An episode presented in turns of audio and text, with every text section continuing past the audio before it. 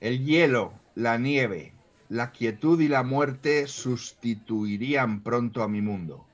No habría más violencia, más guerra ni más víctimas. Solo quedaría un silencio congelado y la ausencia de vida. El último logro de la humanidad sería no solo la autodestrucción, sino la destrucción de toda vida, la transformación de un mundo viviente en un planeta muerto. Hielo, de Anna Cavan. Bienvenidos al Café de Mendel. ¿Qué van a tomar los señores? Tomaré un café solo y una copita de absenta. Buena elección. Para mí un café americano, gracias. Enseguida.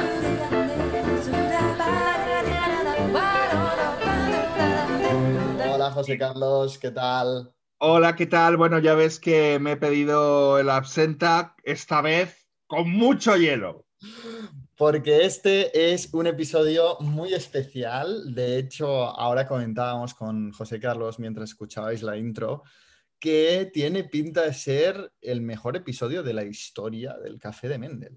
Sí, sí, yo creo que lo va a ser, yo creo que lo va a ser, por muchos elementos que se reúnen aquí y mm, sobre todo, pues eso, porque hay mucho hielo en este, en este episodio y también hay un récord de preguntas, ¿no? De nuestros seguidores. Nueve preguntas. Es a- estamos alucinando. O sea, eh, en el último episodio os dijimos, bueno, pero participad un poco, que casi no tenemos preguntas. Y habéis acudido a la llamada. ha sido impresionante y además con temas muy interesantes que salen en las preguntas. Pues eso, eso, seguid, seguid preguntando, que a nosotros eh, nueve preguntas eh, todavía nos parecen pocas y estamos encantados de poder contestar a, a todas vuestras preguntas, si es que somos capaces, porque algunas, algunas son, son de nota, ¿eh? Algunas son de nota. Sí, sí, sí. Pero bueno, así que Ah. ¿Te parece si empezamos este café por el plato fuerte? Claro, lo vamos a empezar con esto que he leído yo hace un momento. Cuéntanos, Jan, ¿qué es esto de hielo? ¿Vas a poner una pescadería que tienen esa- esas camas de hielo? ¿Vas a dedicarte a, como antiguamente, que lle- llevaban el hielo en barras, ¿no? Encima de un hombro, que es una cosa que siempre me ha fascinado. ¿Vas a ser heladero o qué es esto de hielo? En el último episodio también terminamos diciendo que para, para el siguiente, es decir, este, este encuentro, este café, os traeríamos una sorpresa muy especial y, se, y que se trataría de un proyecto que nos llevamos entre manos José Carlos y yo conjuntamente, ¿no? Y se trata ni más ni menos que el próximo libro de Trotalibros Editorial. Se trata de Hielo, de Ana Caban, la obra maestra de Ana Caban, una autora que me descubrió José Carlos en uno de nuestros directos hablando del descenso, publicado por Navona en 2020, si no me equivoco. Sí, no hace mucho, no hace mucho. Diría que 2020. Y bueno, em, si vais al directo de literatura y enfermedad, veréis que yo me apuntaba el título inmediatamente porque me llama muchísimo atención, me encantó y me surgió la oportunidad de publicar la obra maestra de esta escritora tan compleja. Sabía perfectamente que este libro tenía que ir con prólogo de José Carlos. Eh, ha sido, eh, bueno, eh, no te voy a engañar. He hecho bastantes prólogos para, para bastantes obras, pero este fue una gran responsabilidad, también fue un gran honor y sobre todo me responsabilizó mucho porque eh, mi pasión por Ana Caban es grande. eh, desde que leí El descenso es una escritora que no me quito de la cabeza.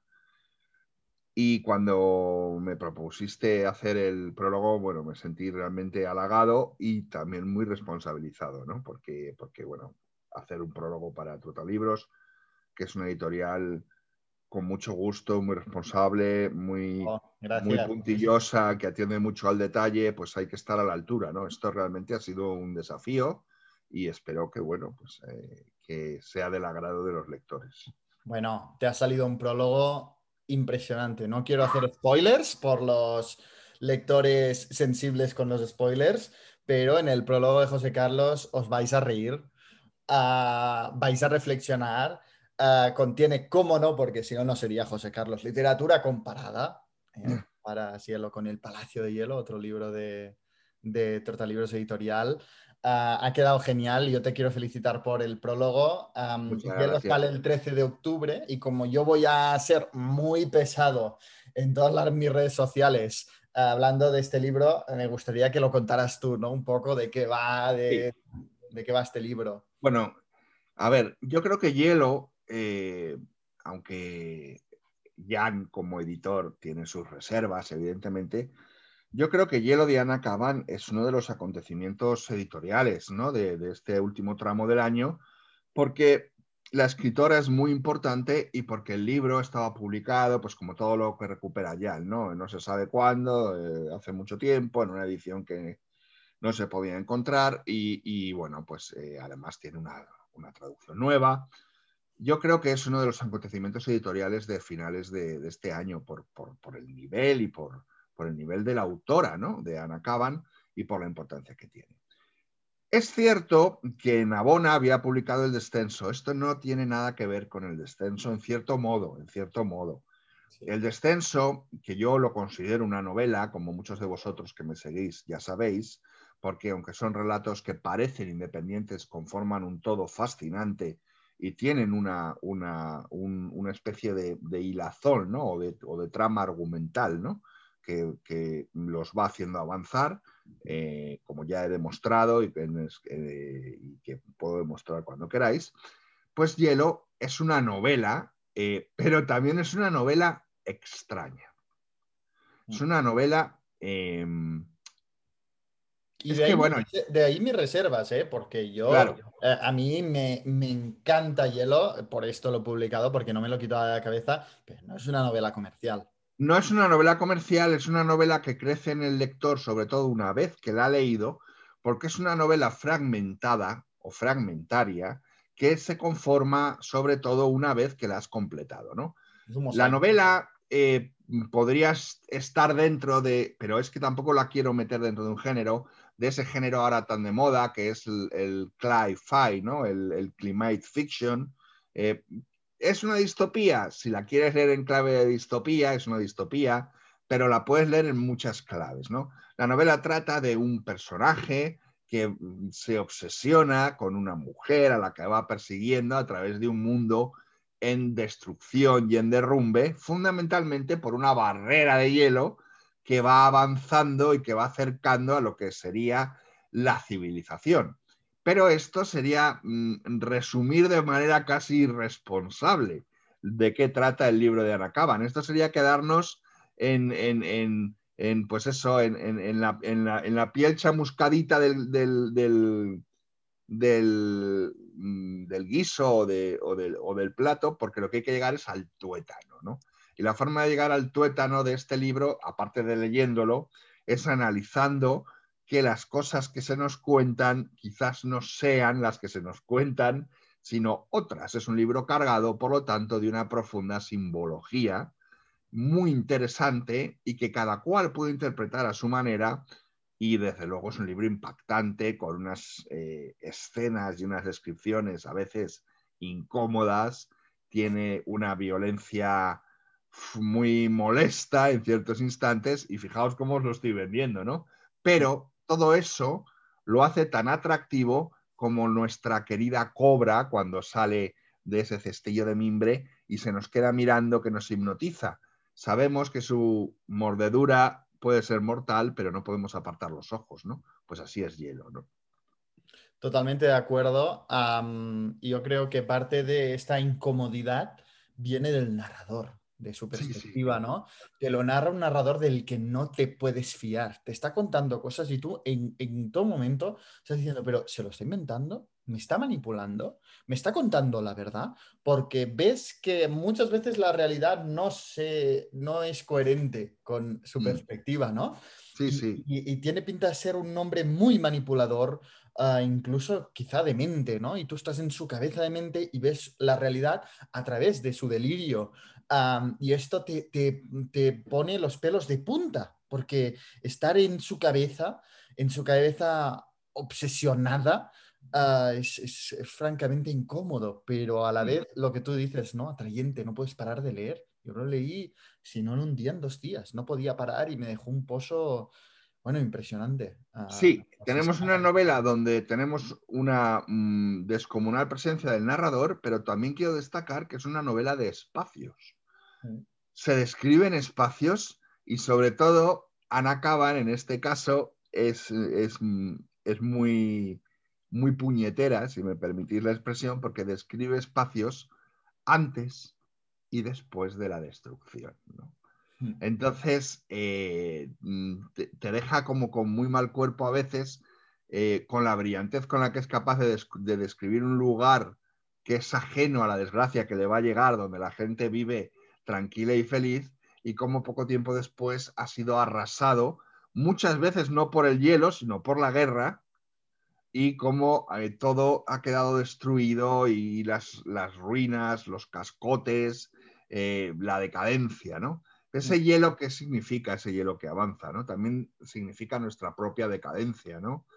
Eh, y también significa tal vez, ¿no? La venganza del planeta, ¿no? Mm. Pues lo estamos viendo, ¿no? No paran de suceder cosas. Esta pobre gente de, del volcán de La Palma, ¿no? Que, es una desgracia muy gorda. Terremotos. Sí, sí, el coronavirus, terremotos, tal. ¿Se está defendiendo la Tierra de algo? Mm. Bueno, es una teoría que a mí siempre me ha gustado, ni la creo ni la dejo de creer, pero siempre me ha gustado, ¿no? Porque esta venganza de, Pangea o esta venganza de Gaia, ¿no? De lo que sería el planeta Tierra entre nuestra agresión, le, automáticamente le da al planeta Tierra una cualidad de ente pensante, ¿verdad? Que se defiende ante una agresión que me, lo coloca directamente con el planeta Solaris, ¿no? De Stanislav Lem, que es un océano de pensamiento. Entonces, siempre me ha, me ha gustado esta teoría, ¿no? No, no es que esté a favor ni en contra, ¿no? Pero que la Tierra se está defendiendo, cada vez me caben menos dudas. ¿eh? Sí, sí. E, esto es una de las cosas que más me han gustado de cómo ha quedado la edición. Y es que como lleva prólogo de José Carlos, que el otro día lo comentábamos en la feria con la correctora, que la correctora decía, hostia, realmente el prólogo de José Carlos me ayudó muchísimo a entender y a interpretar a Hielo, ¿no? Y realmente creo que es así. Pero claro, como en todos los libros de Trota Libros Editorial, al final hay la, nota al editor, mi nota, ¿no? Y, me encanta porque este contraste que veis siempre entre José Carlos y yo, que muchas veces pues entendemos los libros de forma diferente y que yo creo que esto es, es, el secreto o es lo que a mí más me gusta del café de Mendel, que, aportamos como perspectivas diferentes muchas veces del mismo libro, pues eh, es un poco así. En el prólogo José Carlos defiende esa interpretación de la tierra que se defiende, de la tierra incluso diría vengativa. Uh, corrígeme si me equivoco, ¿no? Pero como que ah, rebota o se venga de la acción humana. y yo al final hago una interpretación más biográfica de Ana Caban. Ana Caban fue siempre asediada por la depresión y por su adicción a la heroína. Ah, yo hago una interpretación del hielo como, como este asedio, ¿no? como este mundo desolado de la drogadicción y de la enfermedad mental. Ah, que yo vi en todo momento ¿no? en la historia y, y, me encanta que en prólogo y nota del editor eh, quizá la palabra no, es contradecirse, pero que den aproximaciones. Claro, opciones. Y perspectivas diferentes, porque esto es esta novela y nosotros hemos defendido una cada uno, pero luego también hay muchas eh, tesis que defienden una interpretación feminista, una interpretación medioambiental, una, o sea, hay muchísimas interpretaciones ¿no? de este libro porque es muy críptico y da mucho espacio a la interpretación, que al final yo creo que esto es uno de los ingredientes de las grandes obras de la literatura. Sin duda, sin duda, sin duda, así es, así es. Así es, y la interpretación tuya evidentemente es válida.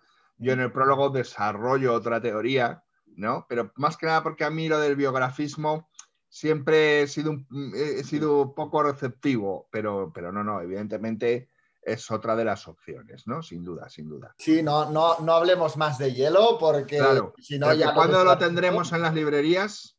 El 13 de octubre, así que si escucháis este, este podcast, este episodio después del 13 de octubre, ya lo podéis encontrar en librerías. Si lo escucháis antes, pues está en preventa en la web de la editorial, como siempre, os vendrá con un marca páginas, pero no os perdáis este libro porque es, realmente impactante. Yo creo que es uno de los acontecimientos literarios de fin de, fin de, año en, el mercado editorial español. Y, yo creo que Ana Caban tiene mucho seguidor, es una escritora de culto y espero que, que la apuesta salga, salga lo mejor posible, salga que sea un éxito y que sea uno de los libros recomendados en las listas navideñas. Porque Es muy sí, navideño, ya lo- sí, sí, amigos, ya huele, ya huele a Navidad. Madre mía. Hemos pasado como de la playa al árbol de Navidad en- de un episodio a otro casi. ¿eh? Bueno, en nuestro caso, en nuestro caso, eh, me refiero a, a- a mi esposa Gema y yo, no tenemos mucho problema de transición porque hemos tenido el árbol de Navidad puesto hasta, yo creo que hasta el mes de junio. En serio. Sí. Pero por pereza. No, porque se nos rompió el, yo creo que el día de Nochebuena o el día de Navidad, la base del árbol se nos rompió. Era un árbol enorme, repleto de adornos y se nos rompió la base y el árbol se medio desmoronó y lo tuvimos que, que calzar con un agujero que le hicimos a un barreño, donde el barreño... Que no tenías, estaba- pre- no- no tenías premios Planeta para poner de base. Tengo, tengo, pero claro, tengo premios Planeta para ponerlos, pero me parecían demasiado inestables para sujetar toda una tradición como es un árbol de Navidad. Y le pusimos un barreño agujereado y nunca encontrábamos el momento de conseguir unas cajas para poder pasar todo, porque las cajas de donde habíamos sacado los adornos las habíamos tirado en un acto de, de fe, ¿no? Y bueno, en fin. Así que ha estado ahí hasta no sé cuándo, pero ya lo hemos quitado, ya lo hemos recogido y nos estamos pensando si lo vamos a sacar, porque tendríamos en todo caso que comprar otro árbol o puedo crear un, un pie con los premios Planeta bien fraguados, ¿no? Pero no sé, no sé, no sé la estabilidad que le pueden dar, ¿no? Yo, lo de Navidad, hay un momento del año que me pilla muy fuerte por Navidad y empiezo a decorar todo y árbol de Navidad y qué bien y espíritu navideño. Pero una vez ya pasa, por ejemplo, Reyes, ya mediados de enero ya digo, basta. Mm, Es como que me empacho y lo tengo que sacar todo. Y yo, por ejemplo, si viera eh, en mayo aún el árbol de Navidad, no lo podría ver. Lo tengo que sacar, ya está, basta. Ya, ya. no, te entiendo, te entiendo. Como pero cuando bueno, comes demasiado de algo. Nosotros hemos hecho vida como si no existiera. Pasábamos al lado del árbol y mira, lo hemos ignorado hasta que ya por fin hemos reunido eh, la infraestructura necesaria para poderlo recoger sin accidentes y hemos podido rescatar el barreño. Así que bueno, eh, quizás este año haga un árbol de Navidad con libros, con libros eh, de la editorial Planeta. Y luego el día de, el día de Reyes le puedo pegar fuego. Sería algo. en San Juan, ya que lo tienes hasta, hasta Ya, o lo junio, dejo, o lo dejo hasta San Juan y en Hasta San Juan junio. Bueno, lo terminas a lo grande. Bueno, si te Eh, José Carlos, empezamos con las preguntas porque es que tenemos Sí. muchísimas. venga, Vamos a hacer vamos a, de, de dos en dos. vamos a ello, vamos a ello. ¿vale? La primera pregunta es de Romel y dice así. Hola José Carlos, hola Jan. Mando este mensaje primero para agradecerles por su magnífico programa, me encanta. He descubierto muchos autores gracias a ustedes y a raíz de eso quisiera hacerle una pregunta. Eh, siento que los autores eh, de literatura de Europa del Este son bastante diferentes a los del resto de Europa. Por ejemplo, eh, Cartarescu, eh, Kapuscinski y me ha parecido que su literatura es más profunda, es más intensa. Quisiera saber qué opinan ustedes y si me podrían recomendar algún otro autor eh, de esta zona, porque realmente me, me ha fascinado cómo escriben. Muchos saludos desde Lima, Romel. Bueno, eh, gran pregunta, Muchas Eh, gracias, Romel. gran pregunta, Romel. Eh, y gran, gran jugador de fútbol, que era Romel Fernández, me acuerdo yo, que jugaba creo que en el Albacete. Eh, bueno, eh, Voy a limitar, José Carlos. Puedes hablar de cuatro libros, porque es que tú, si, te- si a ti te preguntan vale, literalmente. cuatro ¿de libros. este? cuatro li- vale. No terminamos. Primero, la respuesta general es que efectivamente el, eh, esta sensación que tiene él de profundidad o de, o de- de mayor trascendencia eh, viene de la diferencia de imaginario entre el imaginario nuestro, por ejemplo, latino o eh, occidental o mediterráneo, con el imaginario que se desarrolla en Centro Europa. ¿no? Pero tú estás de acuerdo. O sea, yo, más que más profundo, yo diría. No, más es, es una diferencia de imaginario, claro. No es, no es más profundidad. Más existencial, más atormentado, quizá, pero. Mm, más oscuro, pero es por eso, es por el imaginario balcánico, el imaginario centroeuropeo, que es diferente, bebe de otras fuentes y se desarrolla de otra manera, ¿no? Entonces, por eso. por ejemplo, Albert Camus podría ser perfectamente la Europa del Este. Mm, yo creo que El extranjero mm, es una novela puramente mediterránea. ¿Sí? Sí.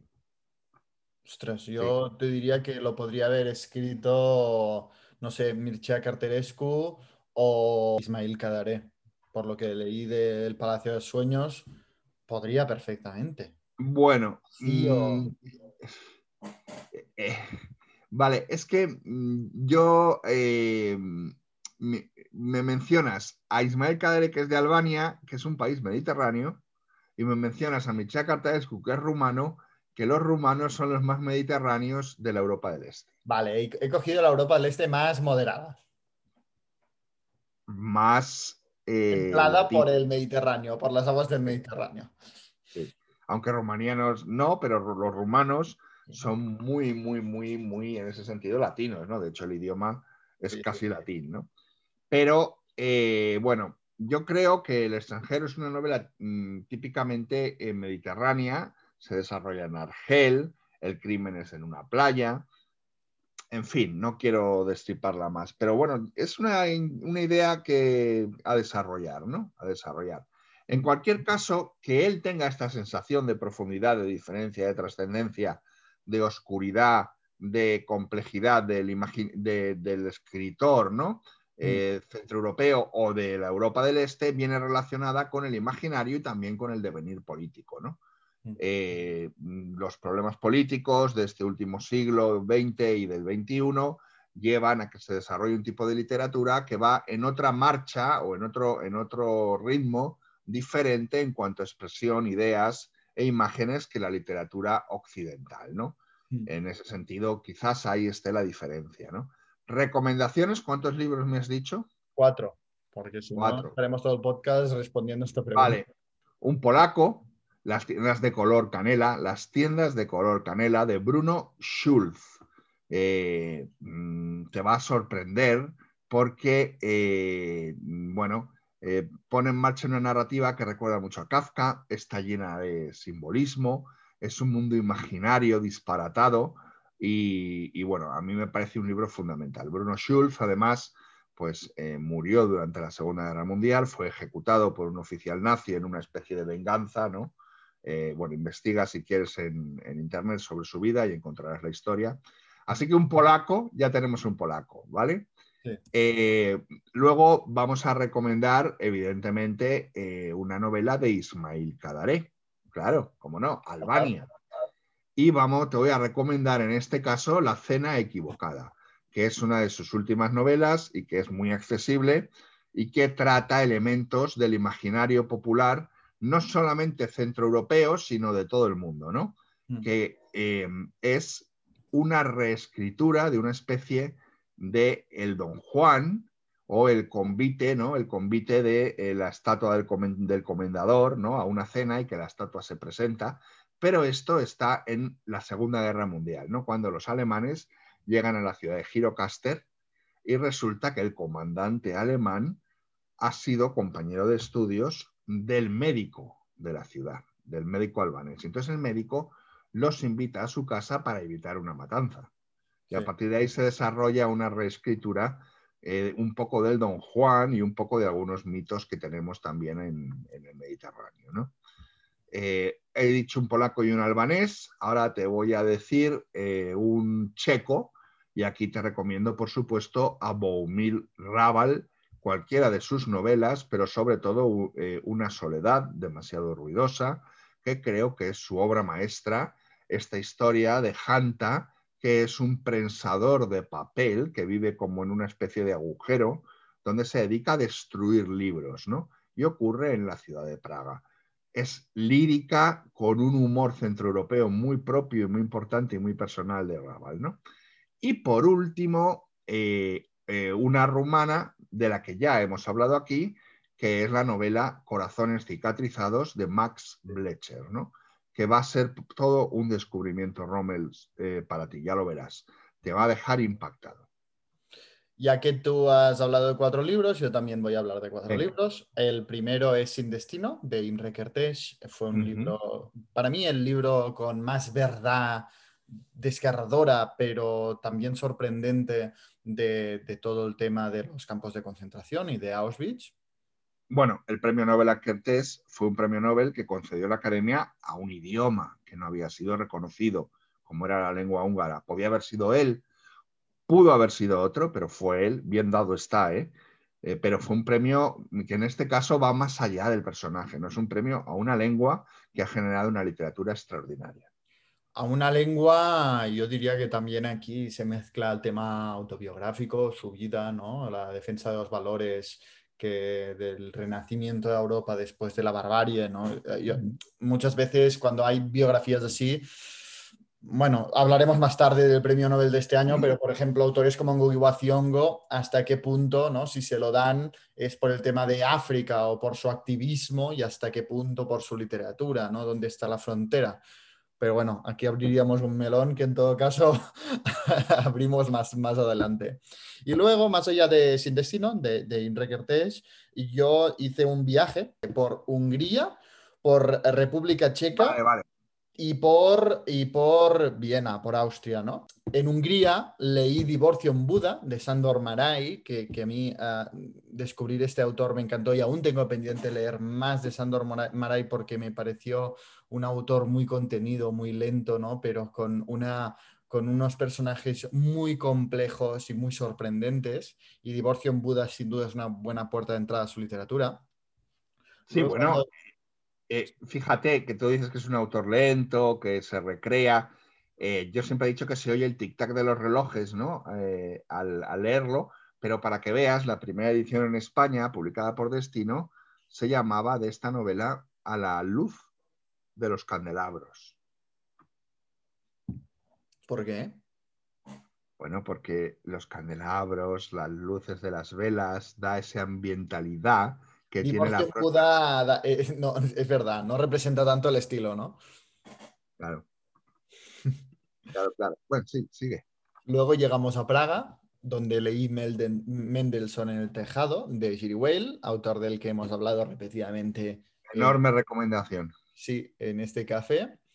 Y luego, finalmente, en la última parada en Viena, leí una letra femenina azul pálido de Franz Werfel, que también fue una, una historia, casi diría una novela, porque se lee muy rápidamente, de un reencuentro entre mm, examantes ah, que a mí me llegó al corazón.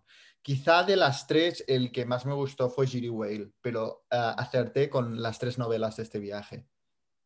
Bueno, Berfel es uno de mis escritores favoritos. Os recomiendo además de la que ha dicho Jan, que es una de sus obras maestras, Reunión de Bachilleres, que quizás sea mm, todavía más obra maestra, y como no, la monumental Los 40 días del Musadag sobre el genocidio armenio llevado a cabo por los turcos. ¿no? Este lo. Berfel, autor a redescubrir. Y luego tiene, eh, tiene eh, esta nove- este libro que se llama el, eh, el canto a Bernadette. El canto a Bernadette, es que lo, te- lo tenía por ahí, el canto a Bernadette, que es sobre los milagros de Fátima.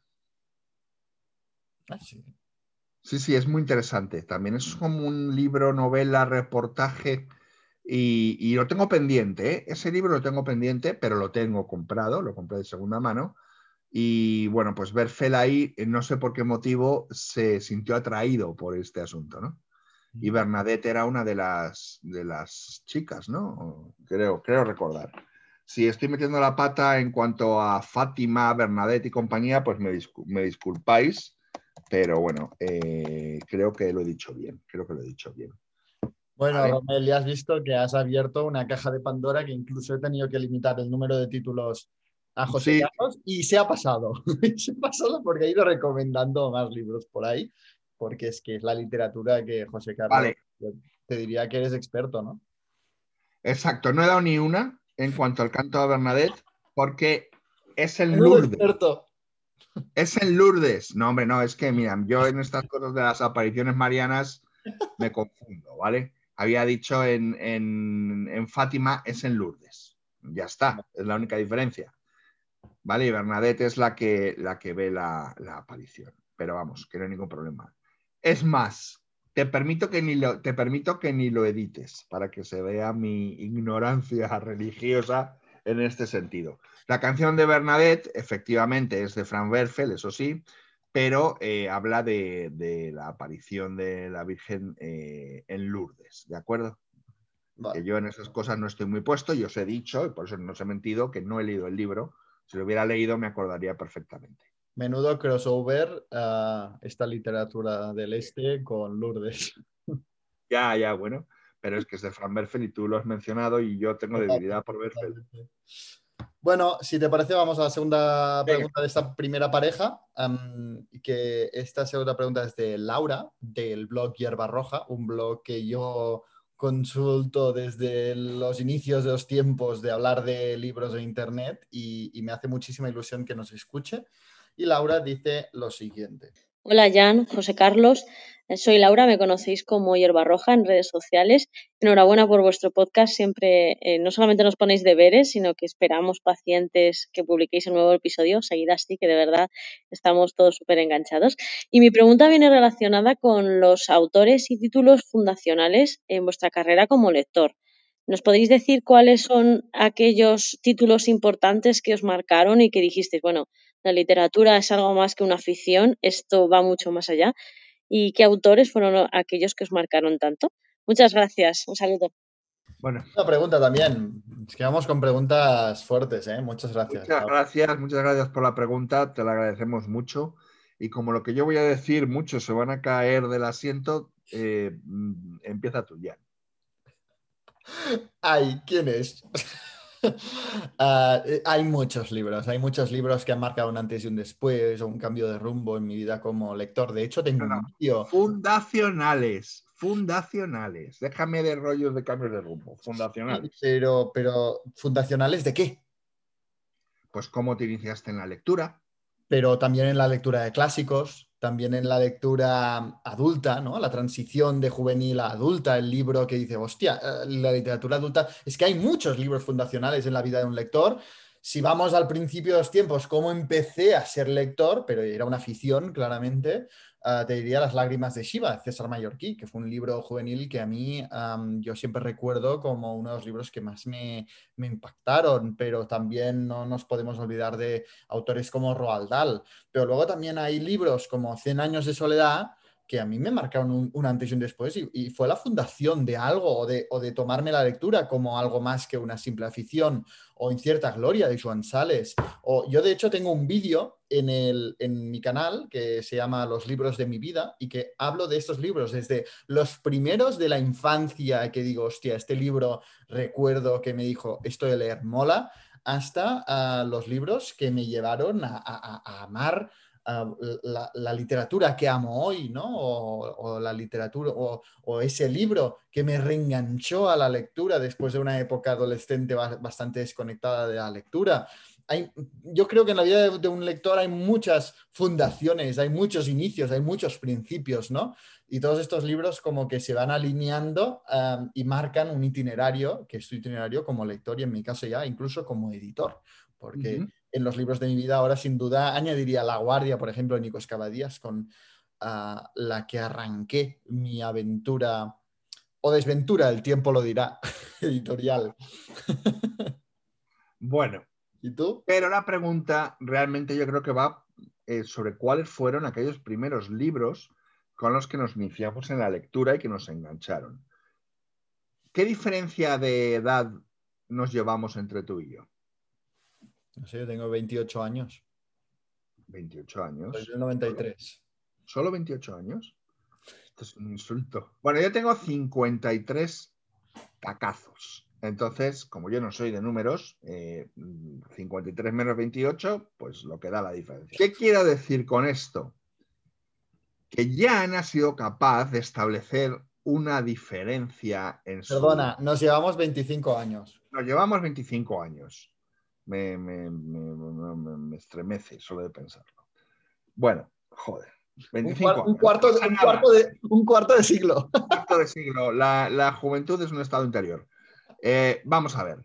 Es importante esto, ¿por qué? Porque ya han establecido un periplo literario con una antesala de libros infantiles o juveniles. Hace 25 años, ¿eh? o sea, 25 años antes que él naciera, esta literatura no existía. Teníamos a los cinco de Enid Blyton y alguien que muy inteligentemente sacó los siete, que no sé si también era Enid Blyton, pero bueno, teníamos a los cinco, a los siete y poca cosa más, ¿no? Quiero decir con esto que yo no me pude en ningún caso iniciar con este tipo de literatura juvenil porque no la había. Entonces, agárrense los que nos están escuchando porque voy a decir los tres libros que a mí me impactaron más y con los que comencé a leer. El Guzmán de Alfarache, Picaresca de Mateo Alemán, El libro de las fundaciones de Santa Teresa de Jesús y El arcipreste de Talavera o Corbacho, que también es otro de los libros eh, que no me acuerdo de quién es. ¿no? Eh, el arcipreste de Talavera o Corbacho es otro de los libros que, bueno, sí, claro, qué tontería, es del arcipreste de Talavera. ¿Cómo Pero estoy muy hoy? religioso, ¿no? Bueno, ni religioso, no, hombre, no, el de Guzmán de Alfarache es más bien moral, ¿no? Eh, pero sí, eh, religioso también, bueno, llámalo como quieras. El Guzmán de Alfarache, el libro de las fundaciones y el arcipreste de Talavera o Corbacho, ¿no? Y a partir de ahí, mi iniciación fue todo en la novela medieval española y luego di un salto, te estoy hablando de 10, 11, 12 años de edad, a toda la picaresca y a todo lo que pude leer del siglo de oro. Por eso, cuando digo que yo ya he leído todas las obras de teatro que tenía que leer y no voy a leer más y solo las voy a ver representadas, es porque leí infinidad de obras de Lope, de Calderón, de mi favorito Tirso de Molina y de ahí saqué la conclusión que el mejor autor teatral es Miguel de Cervantes, porque sus obras de teatro son mejores que las de Lope, que las de Calderón y que las de Tirso. Siempre lo destaca, bueno. porque quizá Don Quijote nos ha tapado, ¿no? Sí, sí, sí, sí, sí, es cierto. A mí, por ejemplo, la Numancia me encanta, ¿no? Una obra de Cervantes donde salen personajes que son, eh, son simbólicos, ¿no? Pues sale, el- sale hablando el río, sale hablando, ¿sabes? Sí. Pero bueno, en cualquier caso, eh, las obras de, de Cervantes de teatro son magistrales y yo me inicié con eso, ¿no? Con esas tres novelas que me abrieron el camino, el Guzmán de Alfarache a toda la picaresca, el arcipreste de Talavera o Corbacho a un tipo de literatura en donde luego leí a Alfonso X el Sabio, el libro del Buen Amor, eh, mm, a Garcilaso de la Vega, en fin, toda una literatura, ¿no?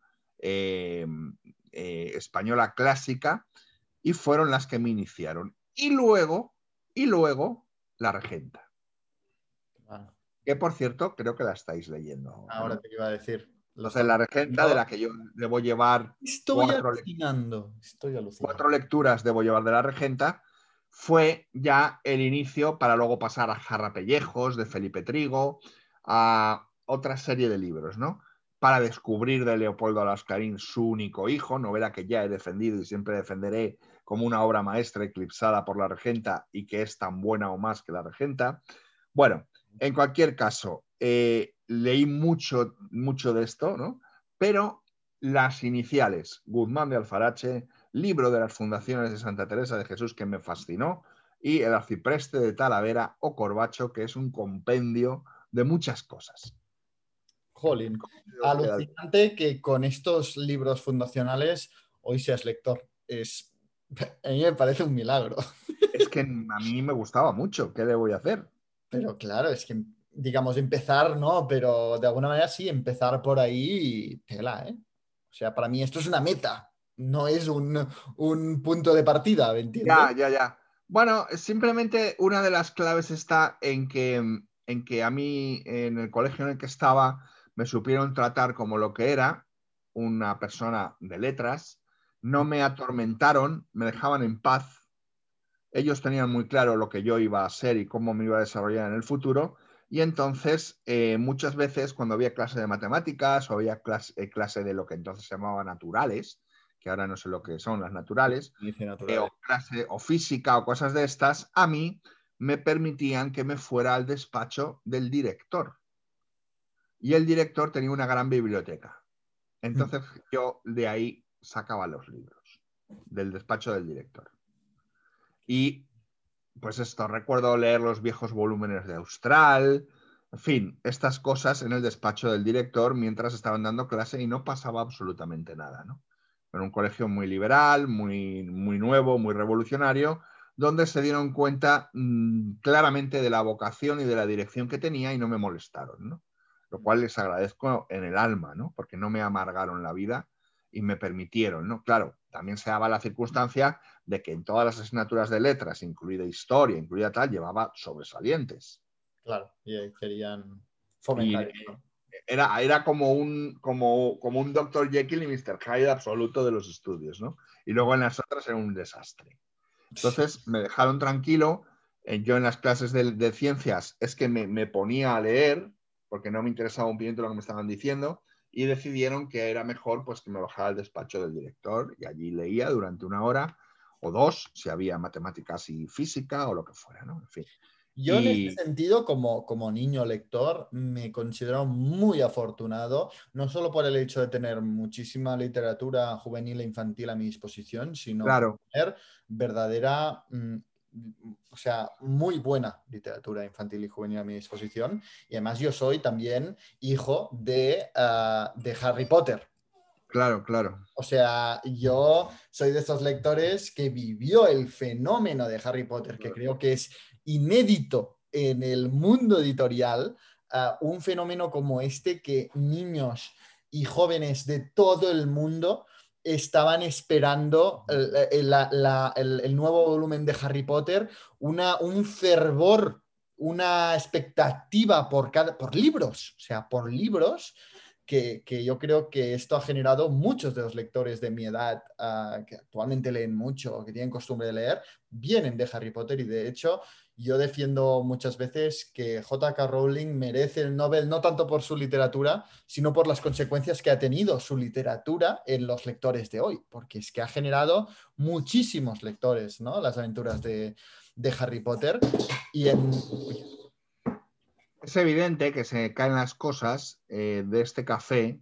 Se, se, ha caído la lámpara de techo, ¿no? La lámpara de techo, que es una lámpara vienesa, porque eh, afirmar que J.K. Rowling merece el Nobel provoca un terremoto. Yo creo Hagamos como que no lo hemos escuchado, miremos para otro lado, pidámosle otro café al camarero con cara de estreñido y mm, obviemos esa, esa afirmación.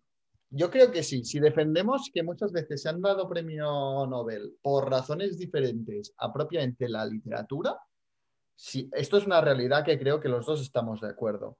Si este es un criterio ah, que tienen en cuenta la Academia, Sueca para dar un Nobel, yo creo que sin duda ah, el fenómeno de, Harry Potter vivido en su, en su estricta sección, que es literatura infantil y juvenil, Ah, sin duda, yo creo que, lo merece. y, yo me considero muy afortunado de haber crecido con esta literatura. Bien, bien, bien, pero bien. Yo creo que tanto como para el Nobel, en fin. Eh, por cierto, eh, yo estoy haciendo la serie de los Nobel en literatura instantánea. Mm, ¿Sabes cuántas veces ha sido, ha salido, era candidato Targay Versas? Sí, tres es muy curioso, ¿eh? Tres veces. Y, es muy curioso. sí, sí, además eh, candidato ahí finalista y no, no salió.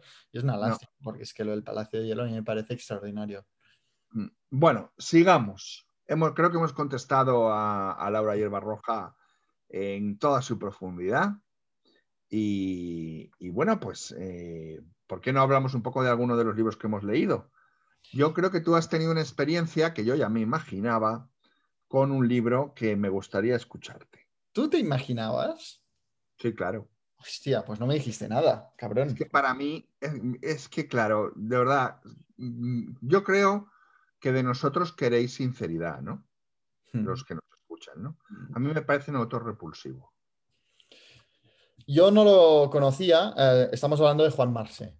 Estamos hablando de, hablando de Juan Marce, un autor que yo tenía muy pendiente Y cuando murió dije, ya no lo puedo atrasar más, ¿no? Y el libro que a mí me llamaba más la atención era Si te dicen que caí. Además, a mí, como siempre, me han estafado diciendo, es que es el Follner español. Yo no sé cuántas veces me han dicho esto. Con la comparación en Follner e- es mi debilidad. O sea, yo veo una contra, eh, una cita diciendo, es que es una mezcla de Follner y no sé qué. Y yo caigo y no aprendo. No. Aprendo. léete la nueva de Pérez Reverte, el italiano. Es el Follner español. Mira.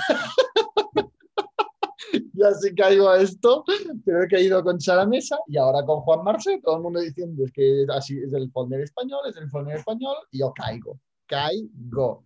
Y caí con si te dicen que caí. Claro. Caí con... ay, curioso. Vale, yo quiero matizar mis palabras. He dicho que para mí, para mí es un autor repulsivo. No he dicho ni que Jan sea repulsivo, ni que vosotros, que os gusta más ese, repulsivos, ni que la literatura sea repulsiva. Para mí es un autor repulsivo. Repulsivo en todo lo que significa la palabra.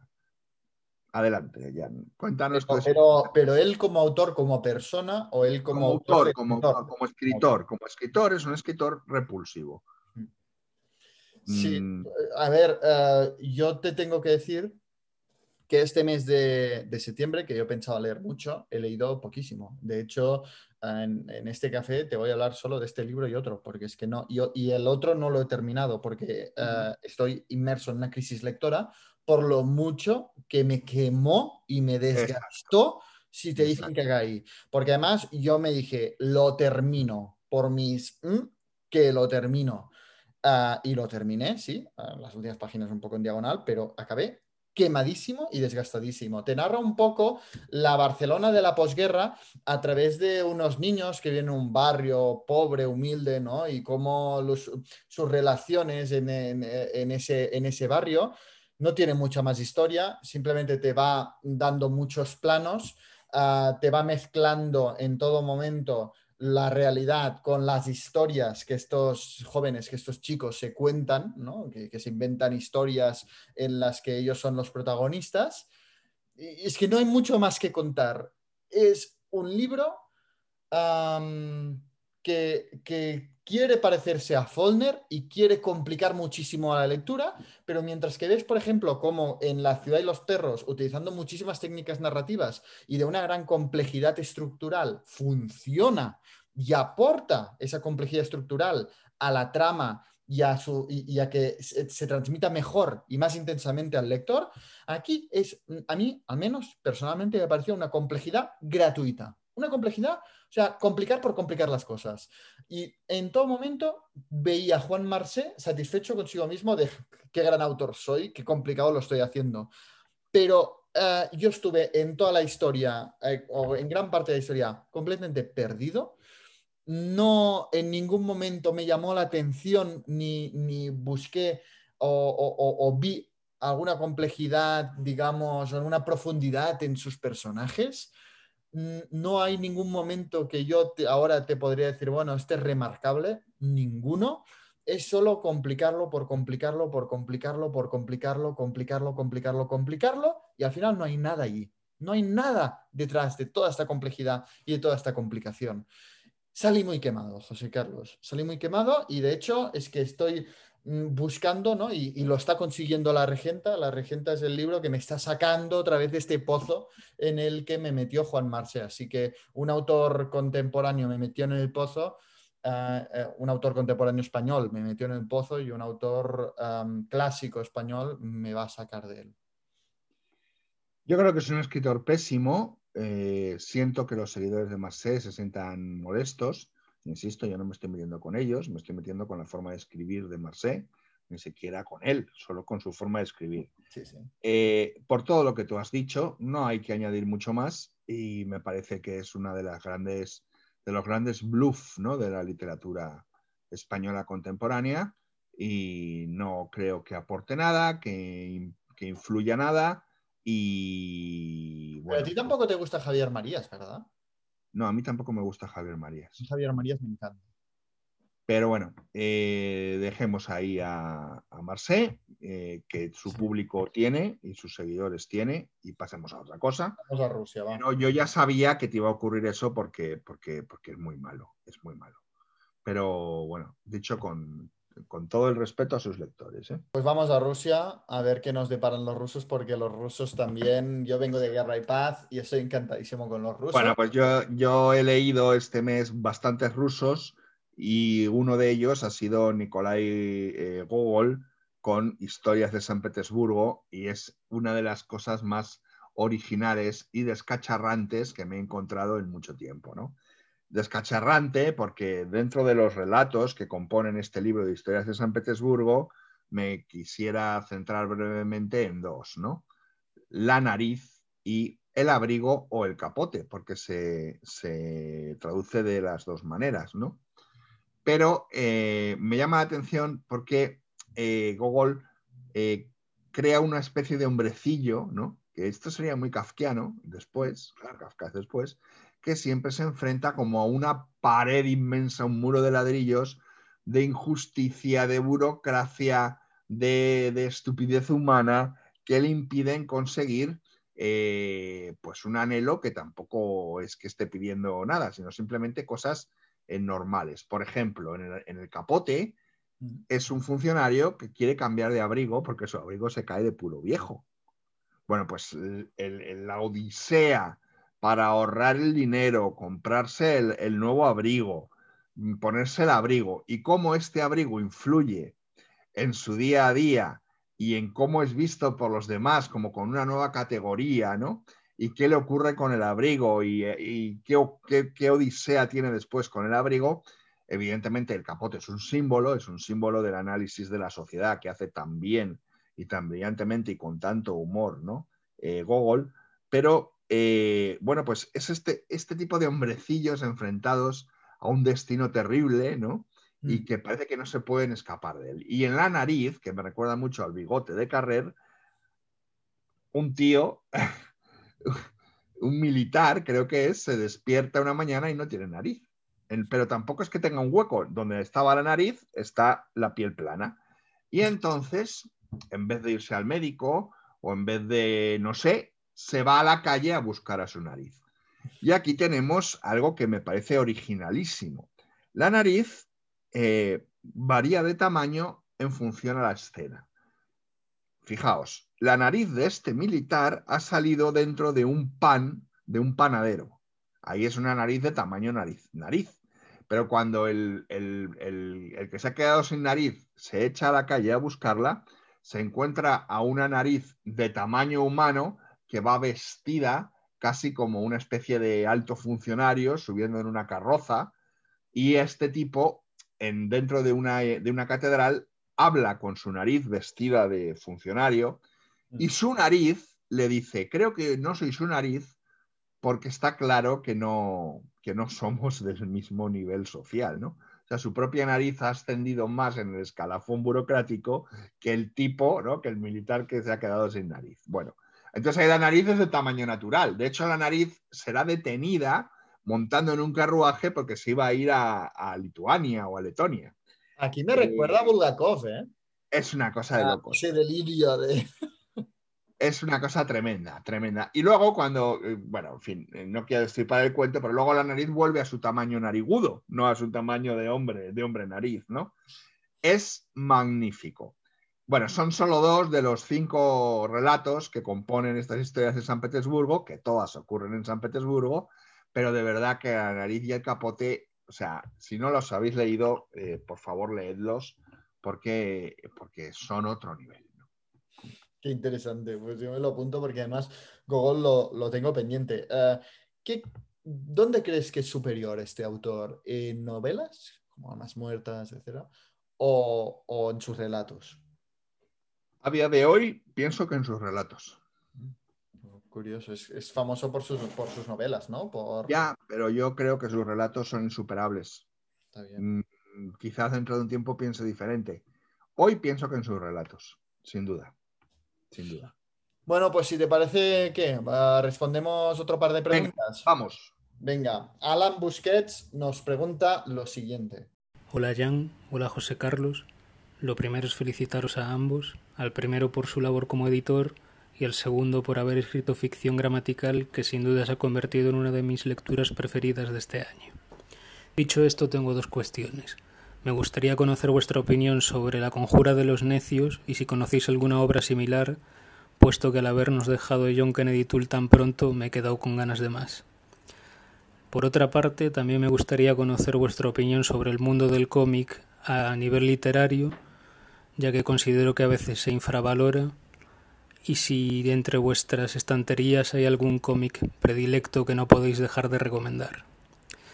Por mi parte me estoy empezando ahora mismo el Incal de Jodorowsky y Moebius y me está gustando bastante. Muchas gracias por el podcast y a seguir adelante. Bueno, pues muchas gracias. Eh, primero por tu apreciación tan cariñosa de mi novela Ficción Gramatical. Y eh, bueno, pues respondemos ¿no? a esta doble pregunta. Primero, La Conjura de los Necios es para mí una obra maestra.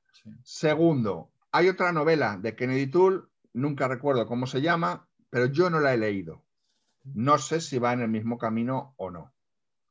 Tercero, te recomiendo un libro que ha aparecido hace poco de una pequeña editorial eh, alicantina que se llama Stirner.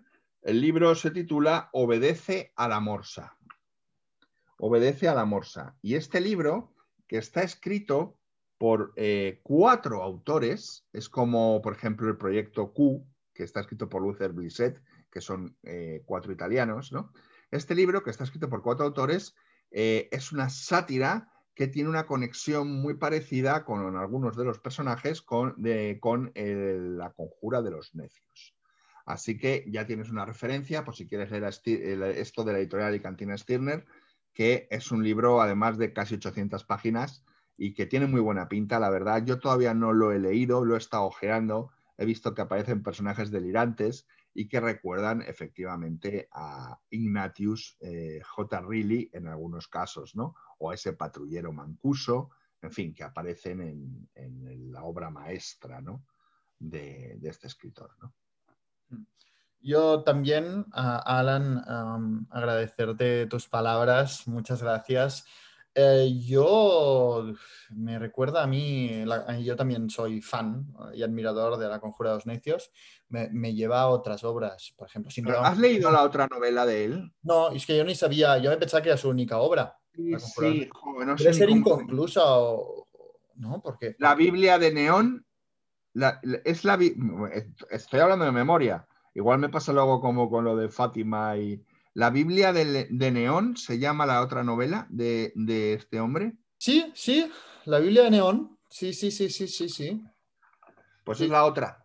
Es la otra novela. Otra novela, pues mira, otra pendiente porque yo la. Ahora, yo no sé, yo no sé si esta novela, eh, la Biblia de León, esto lo sabrán los fanáticos de, de, de Tool, es una novela que estaba terminada o que su madre reunió trozos o que su editor a la vista del éxito de La Conjura de los Necios eh, rebuscó en los cajones y terminaron de completarla, lo ignoro. Pues yo lo desconocía completamente, ¿eh? pero si nos preguntas más obras del estilo, yo sin duda te diría Don Quijote, porque a mí me parece ah, la, Conjura de los Necios un Don Quijote contemporáneo, completamente, ¿no te parece? Es muy cervantino, sí, sí, sí. Sí, si no has leído Don Quijote, te diría Don Quijote directamente. Por la vertiente del humor, eh, te diría Wild de Tom Sharp, que yo siempre recomiendo porque es uno de los libros más hilarantes y que más gracia me han hecho. y luego también incluso, por ejemplo, Ha vuelto de Timur Vermes, que va de, que de repente Hitler... pero no me pareció tan divertido. No, no, pero es del estilo, en el sentido de que eh, Hitler se pasea por la Alemania de ahora, ¿no? Y cómo contempla la Alemania actual, pues hace gracia, ¿no? Es como este Don Quijote mm, que va interpretando la realidad de una forma, pues completamente eh, delirante, ¿no? Bueno, en ese sentido también ventajas de viajar en tren, ¿no? De orejudo. Sí, que te lo recomendaste, creo, en el café anterior o hace. bueno, siempre lo recomiendo. Nunca, nunca, nunca es mal momento para recomendar a Orejudo. Y tanto. Yo te diría estos libros. Ah, creo que tenía otro en la cabeza, pero se me ha olvidado completamente. Pero, ah, bueno, el, no sé si estarás de acuerdo conmigo, pero incluso un poco y, y, cogiéndome, agarrándome a, a ese personaje entre repulsivo y divertido, el tambor de hojalata de Gunter Grass, ¿no? Sin duda, además sabes que tocas mi corazón porque Grass es uno de mis autores. mm, Por esto. belleza. Me daba miedo mencionarlo porque quizá dices, no, Estoy de pero- acuerdo, estoy de acuerdo. Lo que pasa es que, claro, eh, ahí hay un río narrativo donde quizás este espíritu primordial que tiene la conjura de los necios queda más diluido en la novela de, de Günter Grass, ¿no? Pero sí, Oscarcito, Oscarcito es, es muy parecido en ciertos aspectos a Ignatius. Sí. Ciertamente, ciertamente. que como que te, te da rabia, eh, pero contemplas la realidad, ¿no? A través, a través de sus ojos. ah, y en ese sentido también me, me recordó A mí, a la claro. necios. Siempre me encantó el método de clasificación que tenía Ignatius, ¿no? Que, de los archivos, ¿no? Que era totalmente caótico y un desastre, ¿no? Y, y bueno, pero eso, pues lee del libro que os vais a divertir. Y luego nos preguntabas sobre cómic o sobre novela gráfica. Aquí tú, tú sabes mucho más porque yo la Bueno, verdad yo que creo que es un género. lo previsible que es Tintín, que a mí me encantaban, pero es que debe ser ya como básico. Yo no, no Bueno, yo creo que es un género con, con todas las de la ley, con toda su, con toda su propiedad, ¿no? Es un género más. Eh, yo tengo, siempre recomiendo la de Primavera para Madrid, de Magius, que me encantó, pero eh, la de Maus, claro, eh, que me encanta, pero, pero tengo una novedad que me parece fascinante. Esto no estaba preparado, que curiosamente es de la misma editorial que el libro que he recomendado, que son también novedades de esta editorial alicantina, que se llama Steamer, que han publicado No nos han invitado al café, ¿eh? no, no, no, no, no. No me han invitado. Que han publicado un libro que se llama Cómics Existenciales y que es algo de realmente fascinante. ¿Por qué se llaman cómics existenciales? Porque a lo largo de un montón de páginas, cada, cada historia es de una, de una cara, ¿no? O de una página entera por los dos lados, los protagonistas son filósofos. Entonces, hay una que me ha hecho muchísima gracia, que salen eh, Marx, Nietzsche y compañía jugando al Monopoly. Esto, de- esto tiene pinta de ser muy divertido. Y todo así, ¿no? Todos unos vaciles tremendos. eh, un- bueno, de todo tipo, de, todo tipo de, de filósofos. ¿Y qué ocurre en este libro, ¿no? De cómics existenciales, que al final pone, por si no lo has cogido, lo pone así, dos puntos, y te explica todo el tema filosófico que hay en cada tira. Sí. Y es y qué filósofos aparecen, luego hay un índice de los filósofos y te cuenta un poco, ¿no? Porque el primero de todos empieza con Nietzsche, ¿no? Con un chaval, un adolescente que, ha- que adora a Nietzsche y que, y que su madre lo lleva al médico, ¿no? Porque lleva una camiseta que pone Dios ha muerto y le dice, administrando, eh, administramos eh, realismo moral.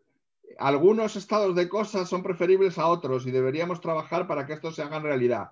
A lo que el enfermo de Nietzsche contesta, es tu opinión subjetiva, el libre albedrío es, es por completo una ilusión. Todo esto es como una especie de intento de darle un medicamento y que él reaccione, ¿no? Y se considera un Ubermensch, ¿no? Un, un superhombre, ¿no? Como Nietzsche, ¿no? Y termina diciendo, vamos, mamá, en marcha, vamos a casa, tengo cosas de Ubermensch que hacer. No es para todos los públicos, para pero- es fascinante. Incluso hay una batalla de Pokémon, de Pokémon filósofos. ¿eh? Eh, bueno, yo qué sé. eh, uno, un Pokémon es el de Hegel, el otro, el otro, el otro Pokémon, no me acuerdo, es el de Beltran Russell, el de Beltran Russell, y así con todo, ¿no? O sea, de verdad, es divertidísimo. Aparecen, aparecen filósofos en, eh, en numerosas actividades en las cuales no estaría un filósofo, claro, ¿no? Eh, jugando al fútbol, jugando al Monopoly, etcétera, etcétera. Es magnífico el libro, os lo recomiendo. Cómics existenciales. Acaba de salir, ya va por su segunda edición, Humor y Filosofía, bueno. y muy divertido. Qué bueno. Y no estaba preparado, es que de verdad, o sea, me llegaron ayer y curiosamente es que el de, el de Obedece a la Morsa, como gancho, habla de que es un libro que recuerda al libro de, de- de- Kennedy Toole y lo he estado mirando y efectivamente así es. y curiosamente, sin decirme nada en el paquete, me añadieron estos cómics existenciales que ellos no sabían si a mí me gustaba o no la novela gráfica y bueno, me lo estoy pasando en grande y ha venido a cuento, ¿vale? O sea que Sí, sí, sí, sí, sí. ha sido, ha sido así y ha venido. Es que cuando era pequeño sí que leía bastante cómic, pero mi madre mm, ya se negó a comprarme más cómics por, por, no, no por nada, no por el género, sino por el, porque valían mucho dinero y me los leía en, en una hora. Y Claro. claro, ah, me dijo, se acabó cómics. Y Claro, no- este, este de cómics entonces- existenciales tiene lo bueno que no te lo lees en una hora, porque como habla de filosofía, Claro, te vas claro, luego a- al índice y a las explicaciones. Yo te hablo de la época de los mangas, incluso. Claro, claro. libritos así pequeños, ¿no? Que a mí me encantaban Inuyasha, todos estos, pero, pero mi madre al final se negó porque digo, es que te compro cinco al día y te los lees. Y, y aquí dejo, dejé la costumbre y no lo he retomado. Y, y debería hacerlo, debería hacerlo porque sí que es cierto que es un género muchas veces infravalorado. Sí, y, no- y es, y es una auténtica obra de arte. Sí, sí, sí. Y bueno, eh, si te parece, pasamos a la segunda pregunta Venga. de esta pareja, que es eh, nuestra queridísima Judith Bath, Vamos. que nos comenta lo siguiente. Hola Jan, hola José Carlos, Eh, soy Judith y bueno, deciros a, vuestro comentario de, que no recibís eh, muchos audios y en mi caso es que me siento abrumadísima por el conocimiento literario y de, y la cantidad de libros interesantísimos que exponéis en este podcast. Y bueno, yo puedo decir que hace poco di con una novela que he empezado a leer y que me está gustando bastante. No sé si la conocéis, se llama Los pescadores de Hans Kirk. Y me gustaría saber vuestra opinión, si la habéis leído o si conocéis al autor. Y, y bueno, y que muchas gracias por, por hacer este rato entretenido y que siempre os escucho. Un saludo. Bueno, pues Muchísimas gracias, Judith. Eh, yo no lo he leído. Supongo que tú sí. Vamos a ver, yo no, la he, yo no la he leído, pero sé algunas cosas de la novela que me gustaría leerla. Primero, que está publicada en Nórdica, Sí. editorial. Segundo, que la novela creo que es de lectura eh, obligada o ha sido de lectura obligada en, el- en los colegios. ¿eh? Que esto también es interesante. ¿En qué, en, en- hoy ya lo diré, ¿en qué colegios? ¿En qué colegios? Bueno, pues el, el- el escritor este Hans Kirk, em, creo que, que es Clásico eh, danés, ¿verdad? danés y es en los colegios daneses. Mm. Esta novela ha sido, no sé si ahora sigue siendo, ha sido, ha sido en los colegios.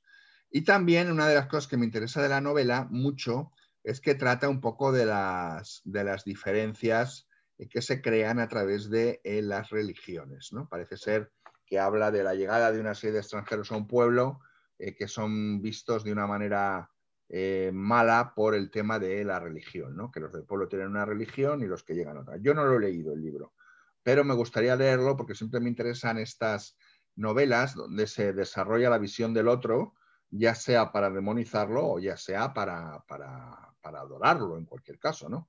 Mm. Y aquí se desarrolla una visión del otro para demonizarlo, ¿no? Y creo que el libro fue muy polémico y que se enseña en las escuelas, yo creo que para precisamente advertir de los problemas del de, de- de el extremismo religioso, ¿no? Y, y para fomentar la tolerancia, ¿no? Fomentar la tolerancia como ejemplo eh, de lo que no se debe hacer, ¿no? Eh, entiendo yo, ¿no? Pero no lo he leído y muchas gracias por el apunte porque es un libro que, que- que me gustaría leer y que de vez en cuando recuerdo que me gustaría leer algún día me compraré. Sí, sí, ciertamente yo también. Yo, si ahora me dicen, puedes elegir cinco libros del catálogo de Nórdica, sin duda este estaría en la selección porque es uno de los que me llaman más la atención de Nórdica, junto a los, de, a los que tienen de mi queridísimo John Steinbeck, que es un autor que me encanta. Pero este, mucho. ¿eh? De nórdico no tiene mucho, John Steinbeck. No, pero han ido ampliando. Ah, eh, Nórdica empezó con la premisa, ¿no? de publicar literatura nórdica, pero por ejemplo ahora es un referente de la publicación de clásicos ilustrados en España. Eh, Ha ganado Mm. varios premios como editorial por, por Bueno, hablábamos de, de Gogol y, y la edición que tienen de Las Almas Muertas Mm. es una barbaridad. Una belleza. Y está ilustrada, una belleza. Es que cuando yo decida que voy a leerme Las Almas Muertas, no en un bodrio de edición que leí en los años 80 en letra de pulga y tal, sino como Dios manda, me compraré el libro de, de Nórdica. Porque- tiene muchos, desde la llamada de, las, de los salvajes de Jack London, Sí. a, um, también Viajes con Charlie, ese libro autobiográfico que, del viaje de John Steinbeck por todos los Estados Unidos de aquella época, que te, te regala un retrato de, de los Estados Unidos de aquel momento, además con aventuras autobiográficas. Eh, Me parece, bueno, una editorial muy, muy, muy buena, muy buena. Y que Nos ha pagado la, la gaseosa. Tampoco, es que yo alucino, la editorial nos, nos debería pagar todo el café y, y- y- la reserva de la mesa para que el camarero no nos mire de esta forma, que a mí me incomoda a veces. Por lo menos debería venir un señor de Nórdica y decirle al camarero, tome, estos 10 euros y déjese a estos chavales hablar tranquilos. Nótese que habiendo una diferencia de 25 años he dicho chavales. Oye, José Carlos, que desde Juan Marseque no nos metemos con nadie. Feria del libro. Feria del libro, vamos con él. tan, tan. Bueno, tuvimos... Estamos muy complacientes, estamos hablando muy bien de demasiadas cosas. tuvimos la fortuna de conocernos, desvirtualizarnos, vernos en carne y hueso eh, y esas cosas con motivo de la Feria del Libro. Fue una experiencia estupenda. motivo que no en la feria del libro. Exacto, exacto, que no en la feria. Fue una experiencia estupenda. Yo no entré en la Feria del Libro. No entré, eh, eh, ya casi es un principio, ¿no? El no entrar en la Feria del Libro, pero no entré por el desorden, el caos y el desbarajuste de esas enormes colas que había, de lo mal montado que estaba todo, de lo desbordados que estaban. Y lo dejo ahí. Luego seguiremos con esto. La Feria del Libro, por otro, por otro lado, eh, fue una experiencia muy distinta para Jan. Cuéntanos qué tal te fue, qué hiciste y qué sucedió por allí. Bueno, yo la verdad es que cuando estaba editando el episodio anterior en el que hablaba, ¿no? en, en aquel momento, estaba bastante frustrado por el hecho de no haber conseguido un pequeño espacio, un para este proyecto que es Total Libros Editorial en la feria y me escuchaba y decía, jo, quizá te pasas, ¿no? Porque sí que es verdad que como editorial pequeña y que están haciendo, pues esperas un espacio en las ferias porque para mí, y es lo que comentaba, es el valor añadido de las ferias, ¿no? Porque al final las editoriales grandes que ya están en todas las librerías, pues en las ferias quizá lo bonito sería ver la riqueza de editoriales independientes también, de pequeñas editoriales que se veían representadas y me encontré con un reglamento completamente hostil y enemigo a, a nuevos... Al fomento, al fomento de la cultura y de la literatura. Exacto, vamos a un reglamento como muy a favor de las grandes librerías y de las grandes editoriales y como hostil a, a- a los nuevos proyectos, a la savia nueva, en definitiva, ¿no? Y, y- y esto, quizá para nos indignar, pero sí que me frustré muchísimo y quizá en el último episodio pues estaba en el, en el culmen de la frustración, luego me enteré de que por suerte mi distribuidora iba a tener ca- ah, caseta y por suerte pues tendría ahí un rincón, me lo iban a ofrecer ellos ¿no? Ah, para tener los libros y pues fui mucho más contento de lo que ya iba, que yo iba como lector en principio. Y, mm, y bueno, fue una, fue una buena noticia, ¿no? Además, pues mm, nos conocimos con José Carlos, fue impresionante, me regaló sus libros. Ah, me- eh, comimos, ¿cómo es esa comida típica de Madrid que me encantó? Corrednos. ¡Oh! ¡Qué bueno estaba aquello! ¡Qué bueno estaba aquello! Seguro que no sabemos todas las circunstancias en las que fue organizada esta feria del libro, pero en general desde fuera se veía una mala organización, porque teniendo toda la, todo el Parque del Retiro, que es gigante, toda una avenida que va de un lado del parque al otro, pues como que se concentró toda la feria en un punto muy pequeño, porque realmente la feria está concentradísima. También alguna gente que ya había venido en otras ferias me comentó que la, la isla de en medio, que había casetas en medio, normalmente no estaba. Y digo, bueno, pues quizá no era el mejor año para poner una cosa en medio del paso para que la gente estuviera más apretada, ¿no? Ah, y en vez de coger más parque del, parque del, parque del retiro, pues lo concentraron todo con un control de aforo que provocaba colas inmensas.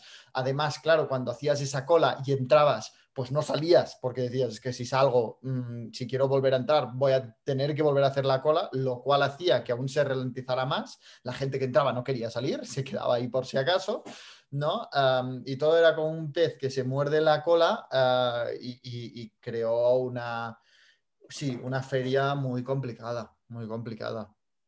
Bueno, hablemos de esa isleta central que ha sido eh, bueno, todos conocéis mi opinión sobre la Feria del Libro, ¿no? Creo que, salvo excepciones de editoriales pequeñas, editoriales independientes, es una feria de chamarileros, de vendehumos, de caladuras, de eh, autores que no son escritores, de ascos, de, de infamia. ¿Una feria de la vanidad? Una feria de la vanidad, totalmente, y es una porquería. En cualquier caso, y dicho esto, eh, siempre es interesante ir porque hay editoriales muy buenas y este año estas editoriales tan buenas y tan independientes y que publican literatura de calidad han sido maltratadas hasta el infinito. Se ha creado un islote central de forma experimental que nunca se había hecho y se han colocado allí una serie de editoriales que merecerían mejor trato y según he visto en Instagram, muchas de ellas se han llevado el mismo número de cajas de libros que habían traído, lo cual es intolerable, intolerable. Y resulta que esto la feria lo ha calificado como un experimento y ha elegido a dedo aquellas editoriales que han sido damnificadas de ser colocadas en eh, la isleta central. Estoy hablando solamente desde un lado del problema, desde el lado de las editoriales independientes que he ido leyendo sus quejas en sus cuentas de Instagram. Desconozco la versión de la Feria del Libro y si os digo, bien poco me importa. También es la verdad, ¿no? Me parece un sitio asqueroso. No es un festival de la literatura, no es una feria de la lectura, no es nada, es una porquería, es un engaño. Lo que pasa es que efectivamente es muy atractivo porque hay muchos libros, pero la mayoría de esos libros ya están en las grandes superficies porque son grandes editoriales las librerías que tienen stand ya están esos libros en sus librerías y al final lo verdaderamente mollar, lo interesante, pues que es la editorial independiente, las nuevas editoriales emergentes, tienen un código muy, muy, muy riguroso que les impide estar allí, como le ocurre a Trotalibros, tienen que estar a través de, una, de un rincón de una, de, una, de una librería o de una distribuidora, y luego además eh, los autores que merecen la pena y que son verdaderamente escritores están muertos de asco, eh, mientras tanto el caradura, el famoso o el ridículo de turno está firmando libros con una cola que da la vuelta, da la vuelta al retiro. ¿no? Todos estos son motivos, junto con la propia chamarilería ¿no? que, que viene de serie, ¿no? de esa obsesión que tiene el editor eh, cuando está con su autor de vender libros, pero venga, pero véndele el libro, pero dile no sé qué, dile no sé cuántos, ¿no? Cuando el escritor escribe y punto, y lo demás es otro asunto que ya he dicho muchas veces, eh, hacen que todo sea para mí muy desagradable y a mí no me pillarán firmando en una feria del libro. Eh, igual algún día me tengo que comer estas palabras, yo ya he ido una serie de veces, no volveré a ir. Y con esto que hemos dicho en este, en este podcast, cuando Jan consiga un sitio en la feria del libro, la feria del libro me temo que le va a ofrecer un asiento de cactus. es muy posible. No me estoy ganando muchos amigos, ¿eh? pero, pero es que para esto estamos aquí, ¿no? En el café. ¿Estás de acuerdo o no estás de acuerdo en lo que he dicho? Eh, estoy de acuerdo y, a ver, varias cosas. Primero, el tema del experimento.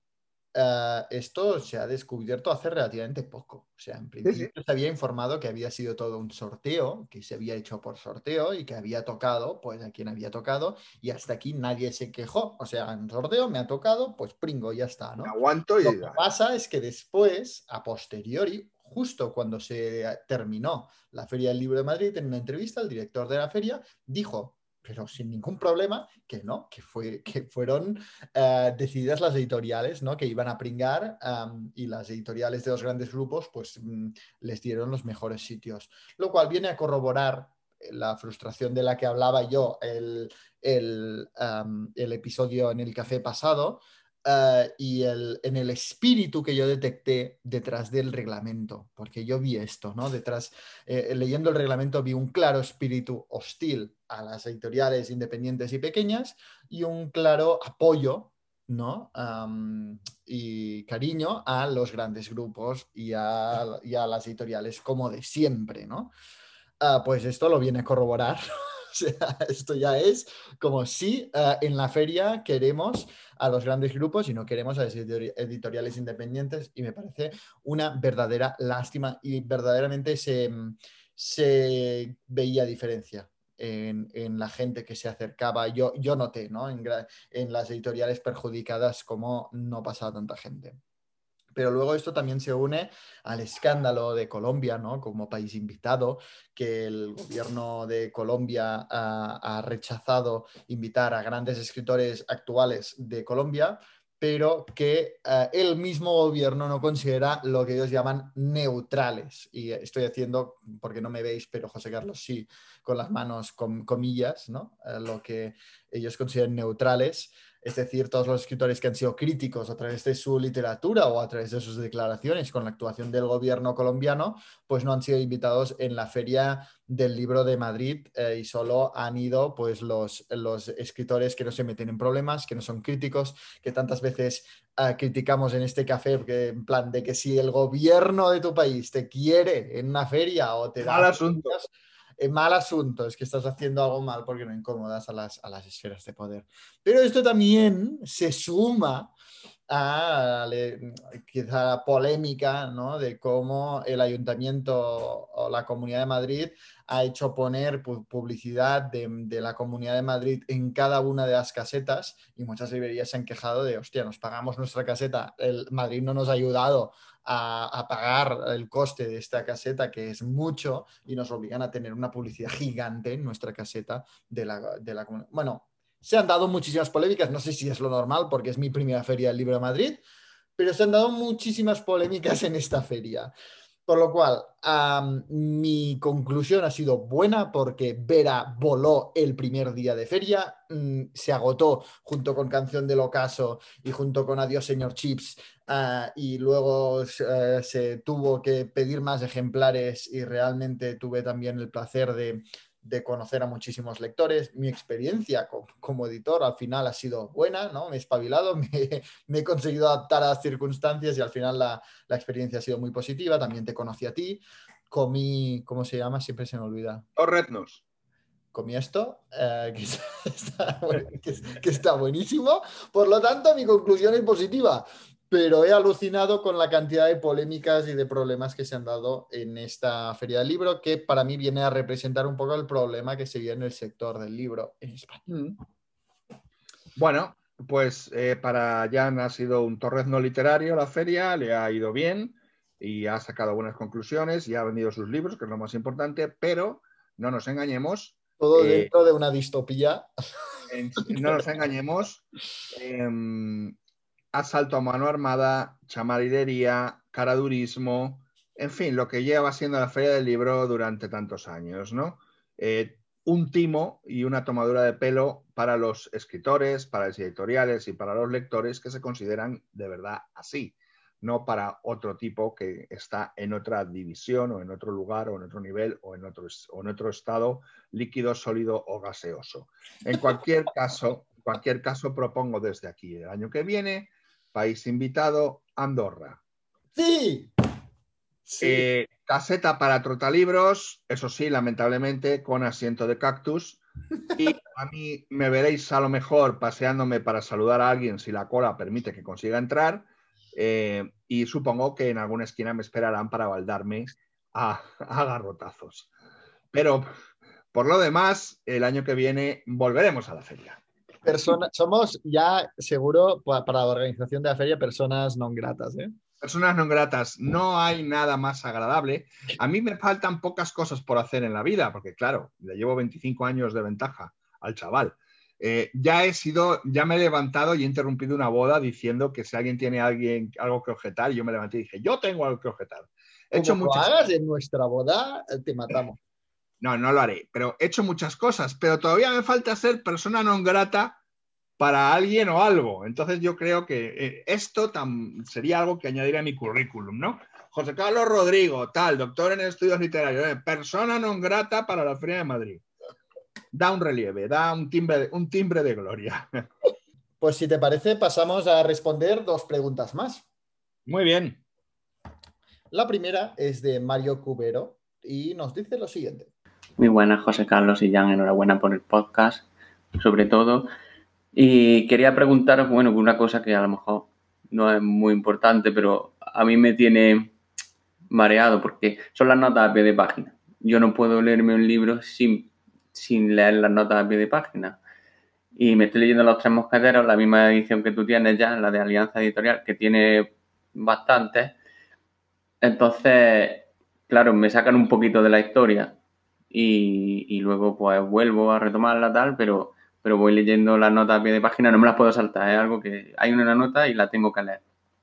Y ya está, quería saber cómo vosotros soléis gestionar esta situación. Y tironcillo de oreja para ti, Jan, que diste una reseña aquí en el Café de Méndez sobre los tres mosqueteros y ahora al parecer mm, has dicho en tu canal de YouTube que no lo habías terminado. Así que, como le digo a mis niños, chin chin para ti. Venga, un saludo. Lo del final, yo no, yo no entiendo qué me ha llamado al final, pero por si acaso tú más. Chin chin para ti. ¿Qué es esto? No lo he oído nunca, pero chin chin para ti, no sé que como una advertencia, como tarjeta amarilla, yo qué sé. Ah, vale, vale, vale.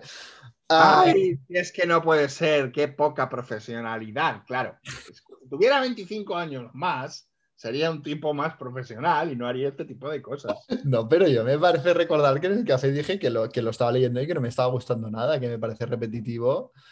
Eh, es que leí, eh, no llegué ni a un tercio, ¿eh? O sea, no, o sea, no quiero convencer a nadie que leí Eran unos macarras. Eran unos macarras, pero, pero que no lo he terminado, o sea, no llegué ni a la mitad, me, pareció insoportable e hice bomba de humo en la lectura conjunta que hice y, vamos, desaparecí. Ah, tema notas a pie de página. Es, complicado. Es complicado. y hablo como editor, por ejemplo, en La Guardia fue uno de mis dolores de cabeza, porque tienes que buscar el justo equilibrio. Tienes que buscar el justo equilibrio entre notas a pie de página que enriquecen la lectura y que te hacen comprender y exprimir del todo el libro, pero luego tampoco vale el cuantas más notas a pie de página mejor, porque si no, eh, yo también tengo esta manía de tener la lectura para leer las notas a pie de página y al final, cuando, por ejemplo, te definen palabras, a mí estas me sobran completamente. O sea, si ya yo no me sé una palabra, ya lo voy a consultar yo, pero no hace falta que me vayas pues haciendo notas a pie de página constantes. ¿Dónde está la frontera? Esto es criterio del traductor barra editor, ¿no? Eh, pero es encontrar la justa medida. yo, por ejemplo, a mí me, gusta encontrarme notas a pie de página normalmente, pero esto, cuando son necesarias ah, y establecer un criterio para que no sean ni excesivas ni falten, ¿no? No sé tú qué opinas de esto. Bueno, de esto hay mucho, mucho de lo que hablar. Primero, ¿Qué tipos de notas tenemos a pie de página? La nota del traductor, la nota del editor y la nota del autor. Una de esas tres, ¿vale? ¿Cuál es la más perniciosa? La nota del autor. Porque si yo cuando empiezo a leer un libro establezco un pacto ficcional en, la cual, en el cual yo acepto que lo que voy a leer es una ficción, que es una realidad y estoy inmerso en el libro, si el autor me pone una nota a pie de página me ha matado. Porque me está recordando, estás leyendo un libro, no estás leyendo, estás leyendo Por si no lo has entendido, aquí quiero decir... La nota, del autor es algo a desterrar. Eh, hay que alejarse de esto. Después están las notas del traductor. Yo entiendo que cualquier cosa que el traductor tenga que añadir debería ponerlo en un apéndice. No estoy de acuerdo, porque es que yo las notas al final del libro. Las notas del traductor deberían ir en un apéndice, es decir, los problemas que el traductor ha tenido para ofrecerte el texto en ese formato, eh, son interesantes, pero no le pueden quizás no le interesen a todos los a todos los lectores. Entonces deberían ir en un apéndice. Porque si, por ejemplo, hay un juego de palabras en el original y no se entiende en la traducción, claro, ya, lo he perdido esto. Si luego lo veo en el apéndice, pues mira. Pues Salvo en estos casos, hay otras notas de traductor que son muy filológicas y que deberían ir fuera, en mi opinión porque creo que al lector no le pueden interesar o le pueden interesar después como un añadido. pero está leyendo, el, eh, pongamos por ejemplo la novela, ¿no? Mm. Y luego están las notas del editor. Las notas del editor también rompen, evidentemente, el pacto ficcional porque hacen darse cuenta al lector que está leyendo un libro que es un libro. En cualquier caso, opino que las notas a pie de página son muy útiles porque van a pie de página, pero deberían ir al final, cosa que odiamos. Sí, esto Pero yendo al, ¿eh? final, yendo al final, te dan una opción que es no leerlas, leerlas solo al final. Es, es muy complejo, es muy complejo. Yo estoy en contra de las notas, pero también entiendo que cumplen una función y no puedo estar en contra. Yo soy el primero que se las lee. Pero la nota, como tú has dicho, debe ser administrada casi como una, un gota a gota, ¿no? Por ejemplo, el este es el ejemplo que siempre pongo de nota útil pero perniciosa, ¿no? En un lugar de la mancha, uno, uno, Hmm. mancha, la mancha, bla, bla, bla, bla, bla, bla, bla, bla, bla, bla, bla, cuatro páginas. Sí, para un inglés es una nota interesante, Mm. pero para un español es una nota inútil. Puede Y en cualquier caso es una nota que interrumpe un libro del que llevas leídas en un lugar de La Mancha. Seis palabras. Mm. La edición de Aguilar es un ejemplo, por eso lo pongo. Ocurre esto, ¿no? La de Alfaguara también, te va poniendo todas las palabras definidas. Pones claro. Eh, mm, consiste en volver loco al lector, hacer una sobreexposición de los conocimientos, eh, ser un editor muy entrometido, no lo sé. Hay que administrarlas con cuidado. Y luego tenemos el, el asunto también paralelo de las notas que forman parte en la narrativa postmoderna de la propia narración. Y al ejemplo de la broma infinita me remito, de Foster Wallace, ¿no? 400 páginas de notas. Pero esto forma parte del juego. Claro, claro. Que la gente en Estados Unidos rompía el libro y se llevaba el texto y luego en su casa se leía las notas. ¿no? Bueno, no te podemos responder. Eh, yo creo que Jan te ha contestado mejor que yo, pero yo eh, las amo tanto como las odio. Eh, él ha dicho que deben ser administradas con cuidado. En cualquier caso, Jan, estarías de acuerdo que notas del autor nunca. Sí, sí, sí, sí, en esto estoy de acuerdo porque, porque entiendo tu razonamiento, pero lo de ponerlas al final es una cosa que a mí me cabrea muchísimo porque ah, de la misma forma, eh, igual que Mario, yo tengo la manía de leerlas todas y claro, No, no, yo también, yo también. ver un 1 y tener que poner la mano o el marcapáginas e ir al final, encontrar el número 1, o sea, si una nota pie de página te interrumpe un minuto, esto te interrumpe 5. Bueno, no hemos no, bueno, solo por curiosidad, ¿no? Caballo de Troya 1 de, de JJ Benítez es para volverse loco. Porque dice, utilizaron los americanos una máquina para viajar en el tiempo, nota. Y es, son como siete folios contándote el proceso eh, eh, físico nuclear del movimiento de la partícula. Y dices, mm, Bueno, pues si te parece, muchas gracias, Mario. no Pasamos te hemos contestado, no te hemos dicho nada, te hemos dejado como estabas. Sí, eh, sí, es que no, al final es criterio de cada uno. Estoy seguro que hay editores y traductores que dicen, no, no, cuantas más notas a pie de página mejor porque completamos el libro. Y eh, en cátedra mismo, ¿no? También es la intencionalidad de la edición. Si es una edición crítica, pues Claro. tiene sentido que tenga 10.000 ah, ah, notas a pie de página por página, ¿no? Ah, dependiendo, ¿no? Si tú quieres hacer una edición mucho más de leer y no profundizar, pues no pongas ninguna nota a pie de página. Si tú quieres hacer una edición crítica, pon muchas. Yo en mis ediciones te puedo decir que busco un equilibrio, o sea, no quiero ni un, ni un libro que sea solo el texto, sino que a mí me gusta que el traductor, pues por ejemplo, si hay una, un juego de palabras en el original que se pierde en la traducción, me gusta que me lo indiquen, ¿no? Decir, vale, porque si no, te puede extrañar, decir, pero ¿qué están diciendo? No tiene ningún sentido. Pues una nota a pie de página diciendo, esto tiene sentido porque en el original de, ha- hacen un juego de palabras entre esto y esto, para mí esto tiene sentido, ¿no? Y a mí me gusta que me lo, me lo cuente el traductor. Yo busco un equilibrio, pero también depende mucho del criterio y, de la línea editorial de cada edición y por eso es tan importante informarse sobre la edición, ¿no? Si tú quieres leer Cumbres Borrascosas, no solo tienes que tener en cuenta la traducción, sino el tipo de edición que es. ¿Qué buscas tú en Cumbres Borrascosas? ¿Quieres exprimir al máximo todos los datos biográficos de Emily Bronte y toda la literatura comparada y un estudio y tal? Cátedra y notas a pie de página a, a tope. ¿Quieres una edición solo para leer y disfrutar? Pues mira, por ejemplo, la de Alba, pues quizás la más indicada, que supongo que no tiene ni una nota a pie de página y la traducción es muy decente. Que si no me equivoco es la de Ana María Matute. Yo creo que esta sería como la conclusión, ¿no? Está claro. Y luego vamos a la segunda mm, pregunta de esta pareja, que es Ernesto, que hace una pregunta que a mí me encanta. Hola Jan, hola José Carlos. Eh, lo primero, enhorabuena por el podcast. Eh, me encanta. Muchas gracias por estos momentos. Y bueno, quería decir que bueno, me acabo de terminar de leer El gato pardo y la verdad es que me ha fascinado esa novela, me ha encantado. Y me gustaría un poco que hablarais sobre novelas del mismo tipo, así que eh, que hablen pues sobre el final de una época, de una era, ¿no? El paso de un mundo de seguridad a un tiempo de incertidumbre, ¿no? Y pues bueno, pues nada, un saludo y que sigáis con el podcast, que me encanta. Muchísimas gracias, Ernesto. Muchísimas gracias, muchísimas gracias. Es que el gato pardo deja, yo también, ¿eh? a mí me dejó diciendo, quiero leer más de como esto y me da mucha rabia que, muriera su autor, uh, Giuseppe Tomasi de Lampedusa, sin haber escrito nada más, porque es una obra maestra de la literatura y te deja un poco... Sin verlo publicado. ¿Perdona?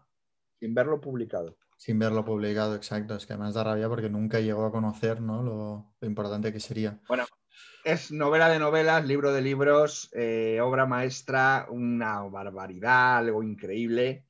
En fin, se nos agotan las palabras, ¿no? Vale, novelas que, que, representen la caída de una época o la caída de un tiempo y el inicio de otro. Adelante, Jan.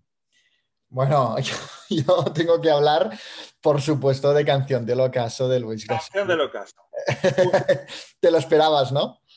No, está claro, es que, es que reúne todas las, todas las condiciones. en este caso a mí me parece un gato pardo a lo escocés y a lo rural, ¿no? Antes y de antes, o sea, momento bisagra, antes, eh, perdón, momento bisagra. Final de y antes de. Final de una época, antes de la Primera Guerra Mundial cambia la sociedad y cambia completamente la forma de vivir, que era completamente pausada y desinteresada por lo que pasaba más allá de sus campos, ¿no? De avena. Ah, y la Primera Guerra Mundial acaba con todo esto para siempre. Es el ocaso de una era. Son momentos bisagra, ¿no? Mira, yo, eh, otra novela que es eh, de un momento así, eh, que, hay, que va a haber un acontecimiento que lo va a marcar todo, ¿no? Podríamos em, decir que es la trilogía eh, transilvana del húngaro Miklos Banfi, donde se nos muestra la decadencia del imperio austrohúngaro y donde en la lejanía está el problema de la nueva sociedad que viene a raíz de la Primera Guerra Mundial. Esto de la Primera Guerra Mundial, la Gran Guerra, eh, ha dado muchas novelas eh, donde, donde marcadamente se demuestra el cambio porque es realmente la primera gran herida del siglo XX, ¿no? También los restos del día de Kazuo Ishiguro, ¿no? de cómo, cómo, la Segunda Guerra Mundial marca un antes y un después y vemos, conocemos a un mayordomo completamente nostálgico de la Inglaterra de siempre. Claro, estaba hablando, la primera gran herida, ¿no? La primera gran, cicatriz es la Gran Guerra. Y mm. luego esto se repite con la Segunda Guerra Mundial. Si volvemos a la Gran Guerra, tenemos esa pérdida del estado de seguridad que denomina Stefan Zweig en sus, eh, su libro, ¿cómo se llama? Memorias de un europeo. Eh, ah, eh, el mundo de ayer. El mundo es que tiene dos. Memorias de un europeo es uno y el mundo de ayer es otro. En el mundo de ayer nos habla precisamente de esta pérdida del mundo de la seguridad que se produce a raíz ah. de la caída del imperio austrohúngaro, es decir, de la crisis de los imperios centrales. ¿no? Pues luego tenemos una repetición de este asunto precisamente con eh, la Segunda Guerra Mundial. Pero tú que has leído también mucho a Steinbeck, tenemos también un cambio ¿no? en la crisis económica de Estados Unidos, ¿verdad? Sí, sí, sí. En las uvas de la ira, por ejemplo, y sobre todo. Y- e incluso, y te vas a poner las manos en la cabeza, pero es completamente cierto, El Señor de los Anillos de Tolkien muestra, No, no, no me las pongo, no me las pongo. Muestra un universo fantástico, decadente y nostálgico de la época pasada, ¿no? Vemos cómo los elfos van desapareciendo y con ellos la sabiduría, porque precisamente Tolkien era un nostálgico, ¿no? De la Europa ah, antigua y de la antigua sabiduría y hegemonía europea. Um, y esto lo trasladó completamente a su universo fantástico y conocemos una Tierra Media donde la magia está desapareciendo, donde los elfos parten, la sabiduría desaparece y los grandes reyes y las grandes leyendas quedan casi como una Venecia, ¿no? Decadente y completamente abandonada. Es que hay muchísima literatura. Nostálgica. podríamos denominarlas a estas novelas quizás como novelas de crisis, ¿no? De, una, de, un, de un sistema que entra en crisis por el motivo que sea, generalmente es económico o bélico, y luego de este sistema eh, nace, de esta crisis, nace un sistema distinto, ¿no? Y yo no lo he leído, pero tú pondrías aquí Austerlitz. Uy, buena pregunta. Sí, sí, sí, sí, sí. Es nostálgico, ¿verdad? Por lo que me No, comentas. más que nada muestra, muestra el desarraigo de eh, lo que va a ser la Europa de la segunda mitad del siglo XX por culpa de, la, de una crisis bélica, ¿no? Mm. Sí, sí, sin duda, sin duda, Austerlitz. De hecho, se la recomiendo a la persona que nos ha hecho tan amablemente la pregunta, le recomiendo que lea Austerlitz porque le va a impresionar, ¿no? Sí, sí, sí. También, la- también el miedo del portero al penalti de Hanke bebe de esta misma fuente que bebe, que bebe Austerlitz, Sebald, y son novelas del cambio, quizás, es que no sé cómo denominarlas, ¿no?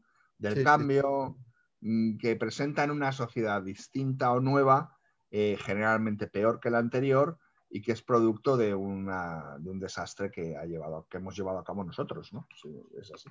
Sí, sí, pues muy, muy interesante. Hay muchas novelas. O un libro de Dickens, que no es mi favorito de Dickens, de hecho es de los que me gustan menos, pero Historia de dos ciudades estaría aquí. Historia de dos ciudades.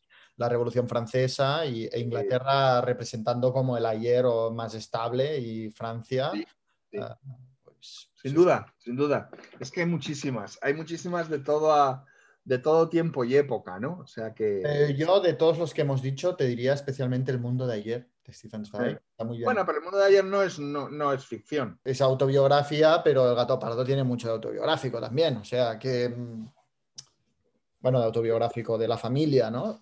De, de Lampedusa. Sí, sí, no, pero de todas las grandes novelas. A mí es una temática. Creo que es una- un- uno de los temas de literatura que a ti y a mí nos gustan más, junto con el choque entre barbarie y civilización, que también somos adictos a este tema. eh, son unos grandes temas de literatura que, que a mí me encanta encontrar ese, Sin duda, sin ¿no? Así que nada, bueno, eh, te hemos dado algunos títulos, hay muchos más, y, y es un. Realmente yo diría que casi en cada gran obra se produce esto de una crisis, ¿no? Porque ahora estoy recordando Manhattan Transfer, por ejemplo, ¿no? De dos pasos, donde hay un mundo de antes y un mundo de después que viene marcado precisamente por la evolución, ¿no? De la modernización de la ciudad y, y- y los que lo- de, de- de esa transición de los años 20 a los años 30, ¿no? Es, es interesante. En casi todas las novelas se produce un momento de quiebra, un momento de, de- tener un pie en el pasado y un pie en el futuro, ¿no? Sí, sí, Bueno, sí, sí, sí. Es una, una gran pregunta. Muchas gracias. Gracias, Ernesto. Y bueno, yo rápidamente quería comentar, ¿no? Porque mm, eh, yo actualmente estoy leyendo Retrato de un artista adolescente de James Joyce. Me está costando mucho. Me está Mucho. costando mucho. Quizá también vengo de Si te dicen que caí, de, de Juan Marché. Quizá no es el momento, pero llevo encallado en el segundo capítulo y no avanzo. Y he llegado a la conclusión de que parte de la culpa, o toda la culpa, está por descubrir, la tiene la traducción. Yo elegí una traducción al catalán que, es, que, hecha, ahora no tengo el año aquí, pero hace muchísimos años de estas traducciones reaprovechadas y reaprovechadas una y otra vez uh, en un catalán antiguo que me aleja completamente de, de, la, de, la, narración. ¿no? La traducción es muy importante y por esto también lo quería destacar en el sentido de que hace unos pocos días fue el Día Internacional de la Traducción. Uh, y, y, yo uh, di las gracias ¿no? a los traductores mm, de Tratado Libros Editorial por las magníficas traducciones que, que, han ofrecido de los libros que de momento llevamos publicados. Y, y, y, muchos lectores me escribieron dando las gracias por el tema de visibilizar al traductor. Y es que es muy importante, muchas veces no conectamos con un libro y la traducción tiene mucho que ver, porque un traductor reescribe la obra. De hecho, cada vez son más las voces que defienden que ah, en vez de, que en cubierta diga traducción de o traducido por, ah, sea reescrito ¿no? o interpretado por, porque es que realmente reescriben una obra y la, y la reinterpretan a través de su traducción.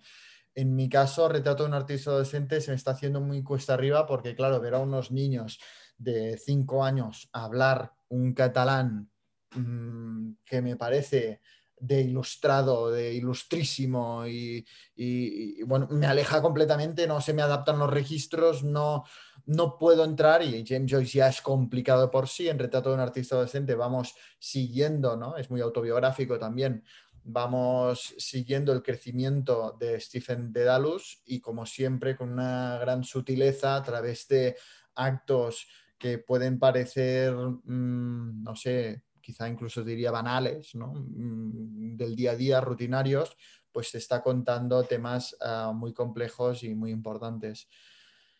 No estoy consiguiendo conectar con la historia, que no se malinterprete, voy por el segundo capítulo, que no pase como los tres mosqueteros, quizá lo abandono, ah, pero, pero quería resaltar esto, que, ah, tú me has recomendado la traducción de Damaso Alonso de Alianza y estoy por cambiar de edición porque no... Sé que, es, de Alianza, pero creo que está en otras editoriales también, porque la traducción de Damaso Alonso es de 1926 y la publicó con seudónimo.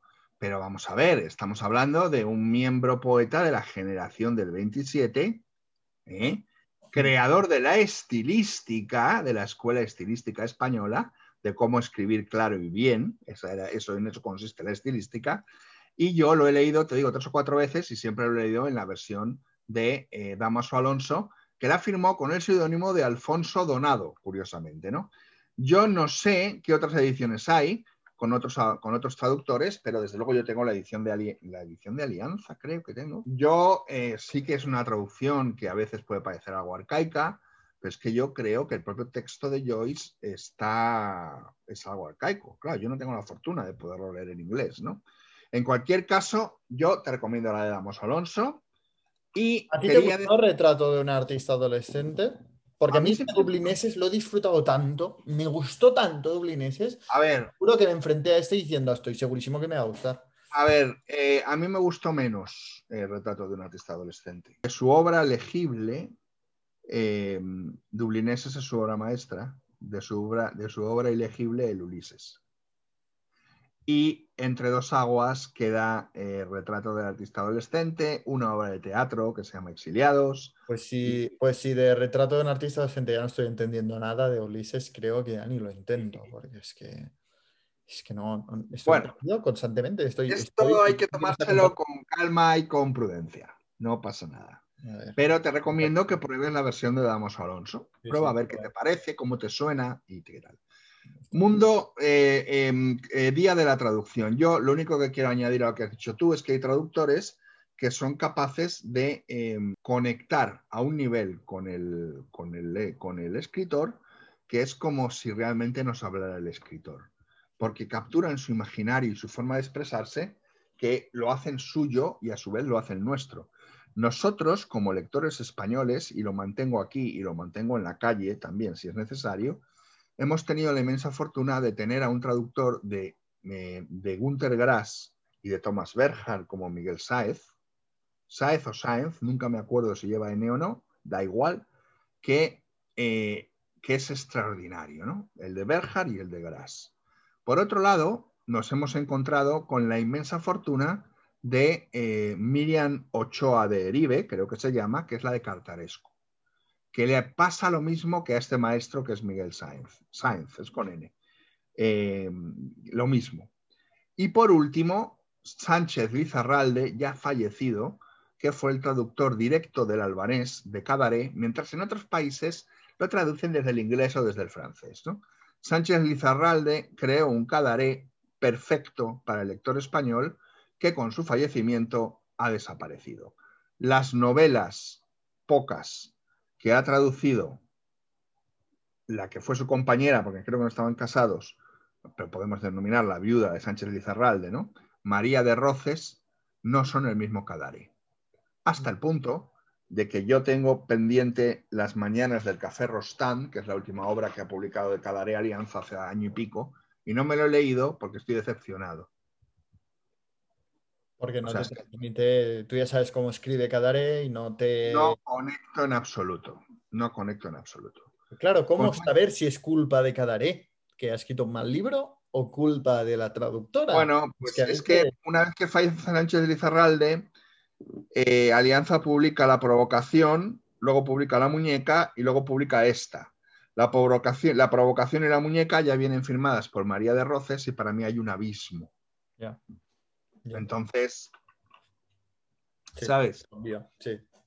Pero bueno, eh, por eso es tan importante la traducción. Y yo pongo de ejemplo a la traductora de Cartarescu, al traductor de Berjar y de Gras, y, al traductor ya fallecido de, de, de, Calare.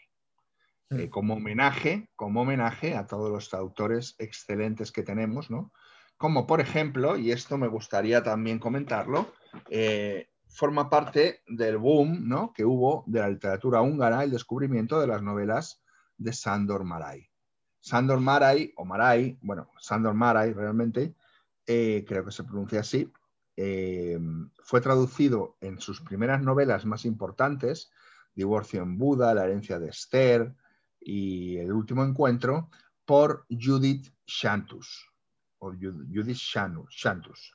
Esta Judith Shantus, que era de origen húngaro, vivía en Santa Pola y creó un grupo de traductores de húngaro que se reunían de vez en cuando para eh, dejar un legado, ¿no? porque ella eh, creo que tenía, tenía, una enfermedad muy grave y lamentablemente pues creo que acabó suicidándose. Eh, pero dejó un legado, un legado de traducción del húngaro. ¿no? Y luego otro traductor monumental que tenemos es Adam Kovacs, que traduce muchos textos en España, ¿eh? muchos autores, y que además es un gran traductor. Pero me mm, pues eso, lo de Judith, lo de Judith Shantus es una traductora que estaba en un pueblecito en la costa que reunía a una serie de gente en un taller de traducción para que estos a su vez luego pudieran traducir otras obras de autores húngaros. ¿no? Y de la mano de Sandor Maray, luego vino de Sokostolanyi, eh, Bela Jambas, em, bueno, multitud de, autores húngaros. ¿no? Pero empezaron en, ese, en, ese, en esa olla ¿no? donde se coció con esta mujer. ¿no? Entonces, todo mi homenaje y mi respeto a los buenos traductores y todo mi aborrecimiento a los malos traductores. Sí, es una pena porque es uno de estos oficios, como el de edición, que solo se notan cuando, cuando no... Te hacen mal. Cuando están mal. Igual que la corrección también, ¿no? Cuando falta es cuando se nota. Cuando, cuando se hace bien, nadie lo aprecia. ¿Y qué más has leído tú? ¿Qué más he leído yo? Bueno, yo, eh, hablando de traductores, curiosamente, porque esto es importante. Eh, he leído Pálido Fuego de Nabokov. No sé si tú la has leído. No, solo he leído Lolita. Bueno, Pálido Fuego es una novela metatextual, no es una novela, es un artefacto literario, es un quebradero de cabeza, porque se presenta una novela, tú la abres pensando que vas a leer una novela y te encuentras un prólogo a una edición crítica, un poema del, fax, del ficticio poeta John Shade, y unas notas o comentarios al poema de John Shade. Y luego un índice topográfico y onomástico. ¿Dónde está la novela? La novela está en los comentarios del profesor Kimbote al poema de John Shade, pero esos comentarios no comentan el poema. O sea, no hay una crítica textual. Esos, comentarios comentan otras cosas que leídos conforman un poema. Por eso mucha gente que no lee prólogos, he descubierto que tienen aversión a leer prólogos, se saltaban el prólogo de Pálido Fuego. Por lo tanto, ya la habían fastidiado, porque tenían que volver a empezar. Porque en un momento determinado descubres que nada tiene sentido. Solo enlazando las partes creas una novela que es fabulosa, delirante, divertida, pero que es todo un reto, ¿no? Forma parte de esta narrativa ergódica que hace que se esfuerce el lector, ¿no? Que eche el hígado el lector por comprender y es un pulso pero no solo con el lector, sino que Nabokov ha hecho un pulso consigo mismo, ¿no? Para ser capaz de a través de esta estructura presentar un texto. ¿Y por qué viene al hilo de los traductores? Porque el poema de John Shade eh, aparece eh, con 999 versos. Y nos dice Kimbot en sus comentarios al verso 999 que falta un verso. ¿Cómo lo puedes saber si no hay nada que indique que falta un verso? Bueno, porque el poema original en inglés es pareados. Pareados, A rima con B, C rima con D, E rima con F, ¿vale? Por lo tanto, es un pareado. Tienen que ser pares. No puede acabar en el, 99. Pero en el español nos han escamoteado la rima pareada. ¿Por qué? Ah, es una buena pregunta que había que hacerle a la persona que lo ha traducido, que no recuerdo ahora quién es. Seguimos hablando de traducción. Entonces, fíjate, eh, claro, Kimbote te dice en el verso 99, aquí falta un verso y tal, y tú, y tú si no te das cuenta de que es que son pareados, porque eso sí se dice en el prólogo. Este es el comentario a los versos pareados, claro, son pareados, entonces no puede acabar en impar. Claro. Bueno, pues esta falta del verso, que es importante, tiene su importancia dentro del libro, no queda aclarado si no descubres que en el original está rimado. Está rimado.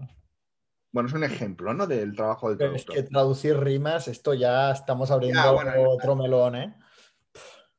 Claro, bueno, entonces la gente que lo ha leído en inglés me ha verificado que, que son pareados, que están rimados, y en español no van rimados. Bueno, en cualquier caso, y es lo de menos, la obra es extraordinaria y publicada en el año 1962 revoluciona la concepción de la literatura, presenta un tipo de literatura metatextual y un tipo de literatura autorreferencial que luego será la del, post, la del posmodernismo y él, como genio que es, se adelanta pues 30 años o 20 años.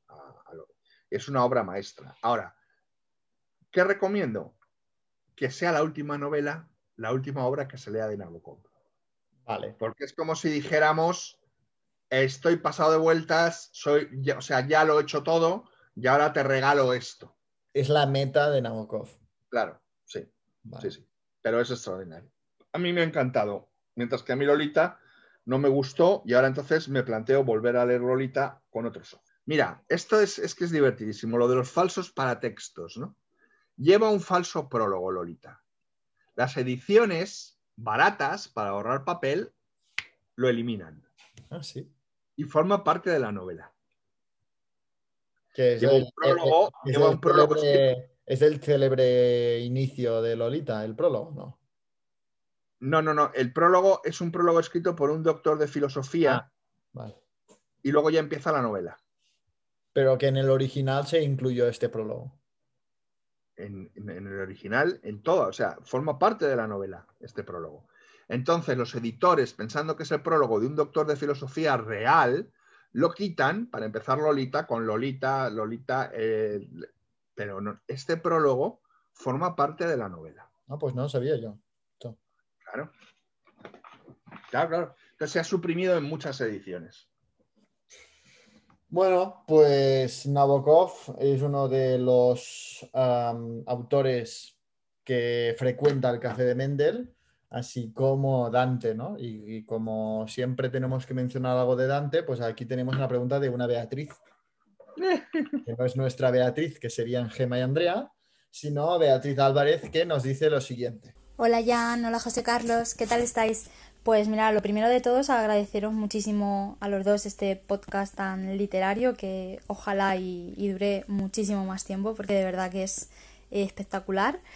Bueno, eh, para no enrollarme mucho, mi pregunta va para José Carlos, aunque bueno, Jan, tú también puedes participar o responder si quieres, o sea, la pregunta es para los dos.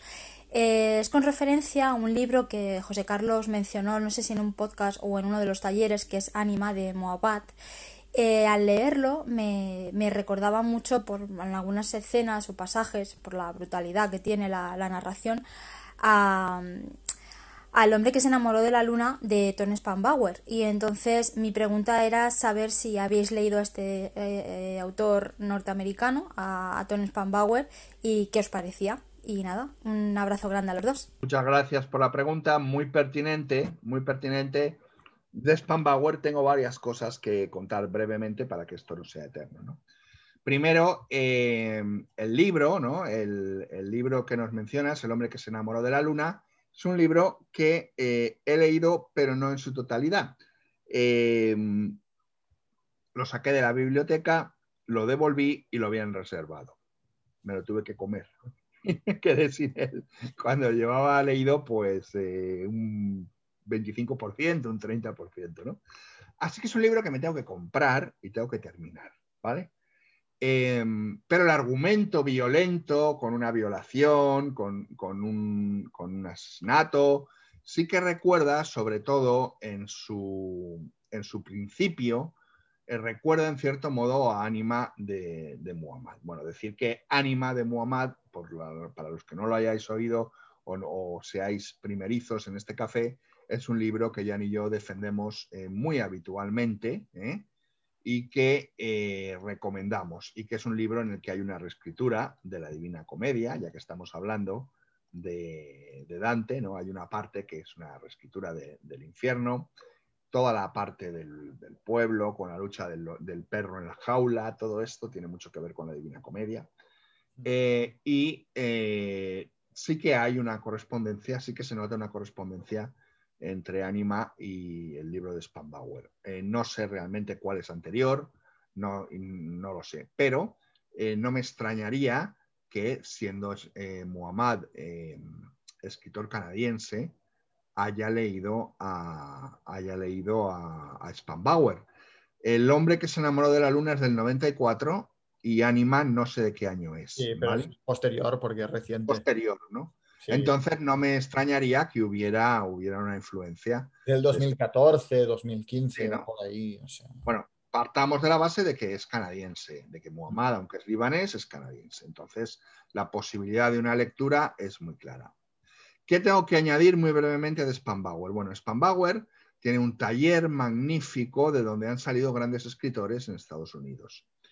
Eh, yo tuve la suerte, a través de una cosa que ocurrió con Random House, un concurso, de mandar una pregunta a Chuck Palahniuk. Mi pregunta fue seleccionada y fui a conocer a Palahniuk en persona. ¿Qué ocurrió cuando conocí a Palahniuk en persona?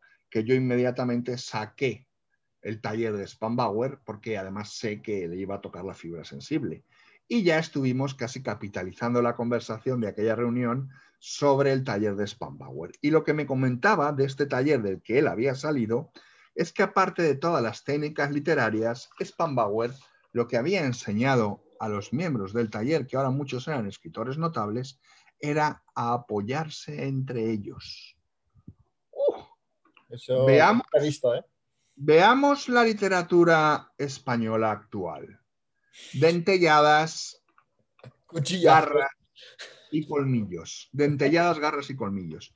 Spambauer les animó a animarse entre ellos y a apoyarse entre ellos hasta el punto de compartir abogados, de que si uno tenía un problema de derechos de autor le dejara su abogado al otro, de recomendarse o, no recomendarse editoriales en donde habían publicado, de mantener un flujo constante en el que todos fueran a una para así poder triunfar todos.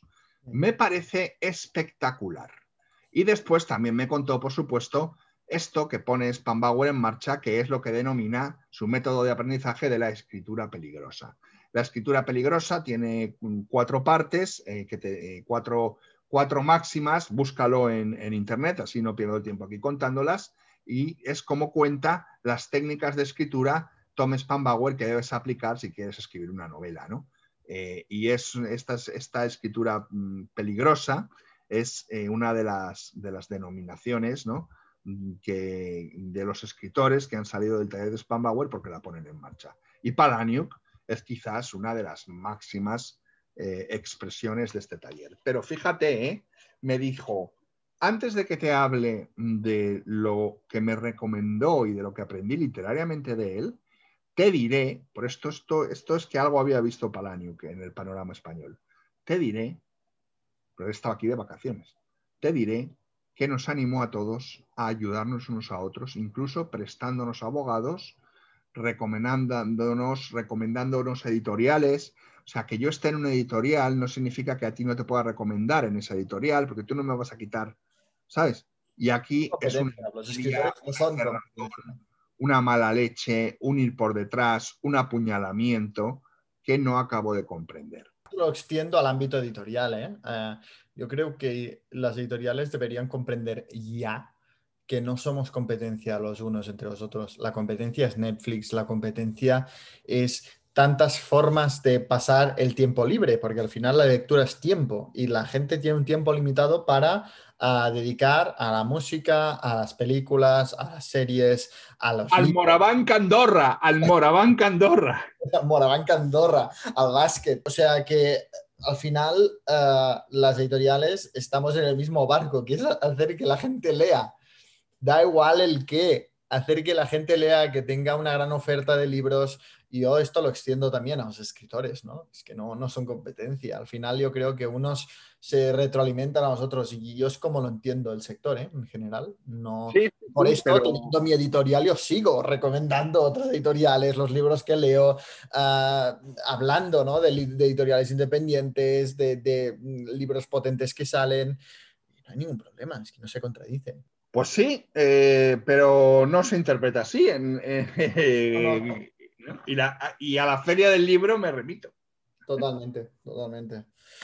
Más preguntas. la siguiente pregunta es un tanto extraña, es de Himsinki, pero empieza haciendo una aclaración de, algo que al menos yo no caigo, que como de una nota anterior que no nos ha llegado. Y dice así. Mm, me equivoqué de editorial, por eso de las cosas punzantes. El libro que os comenté de Wilma Machegas es de La Navaja suiza y no de hoja de lata. Así que nada, corregir el, error. Y mm, de paso, comentar, o sea, preguntar, perdón, si habéis leído a Doris Lessing, porque yo leí el cuarto, el cuaderno dorado ya hace, no sé, 10 o 15 años. Y la verdad es que mm, es un libro que todavía, a, día de hoy me acuerdo de él, o sea, que, que deja huella y es una autora que no veo mucho que se reseñe por aquí y recomendarlo si, si no lo habéis hecho. Muchas gracias, Himsinki. Creo que no se mandó tu primera nota, pero nos agarramos al tema de, Doris Lessing, ¿no? ¿Tú has leído Doris Lessing? Bueno, pues no, no, no. El cuaderno dorado yo no recuerdo haberlo leído. Eh, tengo referencias, no lo recuerdo. Mm, vamos a ver, no sé ni si lo tengo. Yo creo que lo tengo, ¿eh? O sea, que si lo tengo igual lo he leído, no lo recuerdo. Yo sé que es eh, una novela difícil de leer, que pertenece también a este tipo de autorreferencialidad, que es una novela eh, dentro de una novela o algo así, creo recordar, pero no estoy seguro. ¿eh? es una novela muy, pues muy como lo que he comentado de Nabokov antes, ¿no? Pero, y sé que es una de sus obras maestras, pero no recuerdo mucho más, la verdad. No creo que la haya leído, porque si no me acordaría con más, con más fuerza. Pero bueno, este es el problema que tienen los 53 años, ¿no? Que dudo, mientras que Jan está seguro que no la ha leído. No, no, aún no la he leído, pero eh, te diré que es una de mis escritoras más pendientes. O sea, lo quiero leer próximamente y yo creo que lo leeré este año porque Doris Lessing fue una gran defensora del Palacio de Hielo de Besas que me ha encantado. Y de hecho dijo de hielo, de Ana Caban, dijo, no hay nada como hielo, que yo lo he puesto en la en la contracubierta. Claro, no me extraña que le gustara hielo, porque, porque es lo que te digo, lo que sí sé es que el cuaderno dorado es historia de una historia o de cómo se escribe una historia, ¿no? Eh, un, todo como muy fragmentado, muy complejo, ¿no? Un puzzle metaliterario. Entonces, no me extraña que le gustara precisamente Hielo, que tiene mucho de esta fragmentalidad, ¿no? Pero, pero es que fue una gran defensora de dos libros que de lo que de momento conforman el catálogo de, catálogo de Total Libros. Que es muy fuerte porque es que son siete libros. De siete, dos fueron muy recomendados por Doris Lessing, por lo que la tengo que leer sí o sí. Pero es que además soy fan, no sé si has visto ese vídeo de cuando le anunciaron, le comunicaron que había ganado el Nobel hostia, este te lo tengo que mandar, porque se enteró por, el, por periodistas que estaban delante de su casa y ella vuelve con las compras de, compra y dice, no, oye, ¿te has enterado que, que, has ganado el Nobel? Y no le da ninguna importancia. Ah, sí, ah, vale, vale. Pero estás contenta y dice, mira, sinceramente he ganado todos los premios de Europa habidos y por haber. Si me han, si me han dado otro, pues genial, me alegro muchísimo. Venga, déjame pasar. y le están diciendo que ha ganado un Nobel de Literatura, soy muy fan de su reacción. Bueno, para que veas que quizás el Nobel representa más para los lectores que para algunos de los escritores. Sí, y, y realmente estaba como, a esa edad, eh, ya estoy en una época de la vida que me da igual todo. Sinceramente. Eh, eh, otro premio, pues genial, yo que me alegro, ¿no? Pero, pero bueno, me, encantó, ¿no? Claro. Bueno, en cualquier caso, en cualquier caso, eh, nos lo apuntamos como pendiente. Sí. Lamentamos no poder darte una opinión, pero sí que, aunque no lo hemos leído, lo recomendamos porque es una de sus obras importantes y es una obra de referencia, ¿no? Así que, bueno, pues yo prometo buscarlo en mi librería y leerlo, porque lo tengo. Sé que lo tengo. Sí, yo tengo el cuaderno dorado y ah, El tercer hijo, que es otro libro que también me llama. Mira, sí, el tercer hijo también me suena que es posible que lo tenga. Que yo creo que tengo varios de ella que compré en- de, segun- de segunda mano y que venían todos juntos, ¿sabes? Y entonces, como venían todos juntos, todos juntos los guardé y todos juntos los perdí. Bueno, hablando de premios Nobel, se acerca el premio Nobel. Ahora no veis, pero se me ha puesto de manos a la cabeza. Se acerca el premio. premio Nobel de este año. Apuestas, apuestas. Haruki Murakami. Bueno, está el primero, ¿no? En la casa de apuestas. Es el eterno primero. Es el eterno primero y por esto no lo ganará. Eh, bueno, eh, yo tengo por aquí un poco eh, en mi móvil, tengo un poco cómo está la lista de las apuestas. El primero es eh, Murakami y el segundo es este que yo no, no, no soy capaz de pronunciar, que tú pronuncias con gran facilidad. Ngugi Eh. Eso es, eso es, eso Yo es. creo que este va a ser el año de Ngugi Wathiongo. ¿Tú crees que va a ser el año de este hombre? Luego en las apuestas está bien colocado Cartarescu, también. Eh, Bien colocado, ¿qué quiere decir?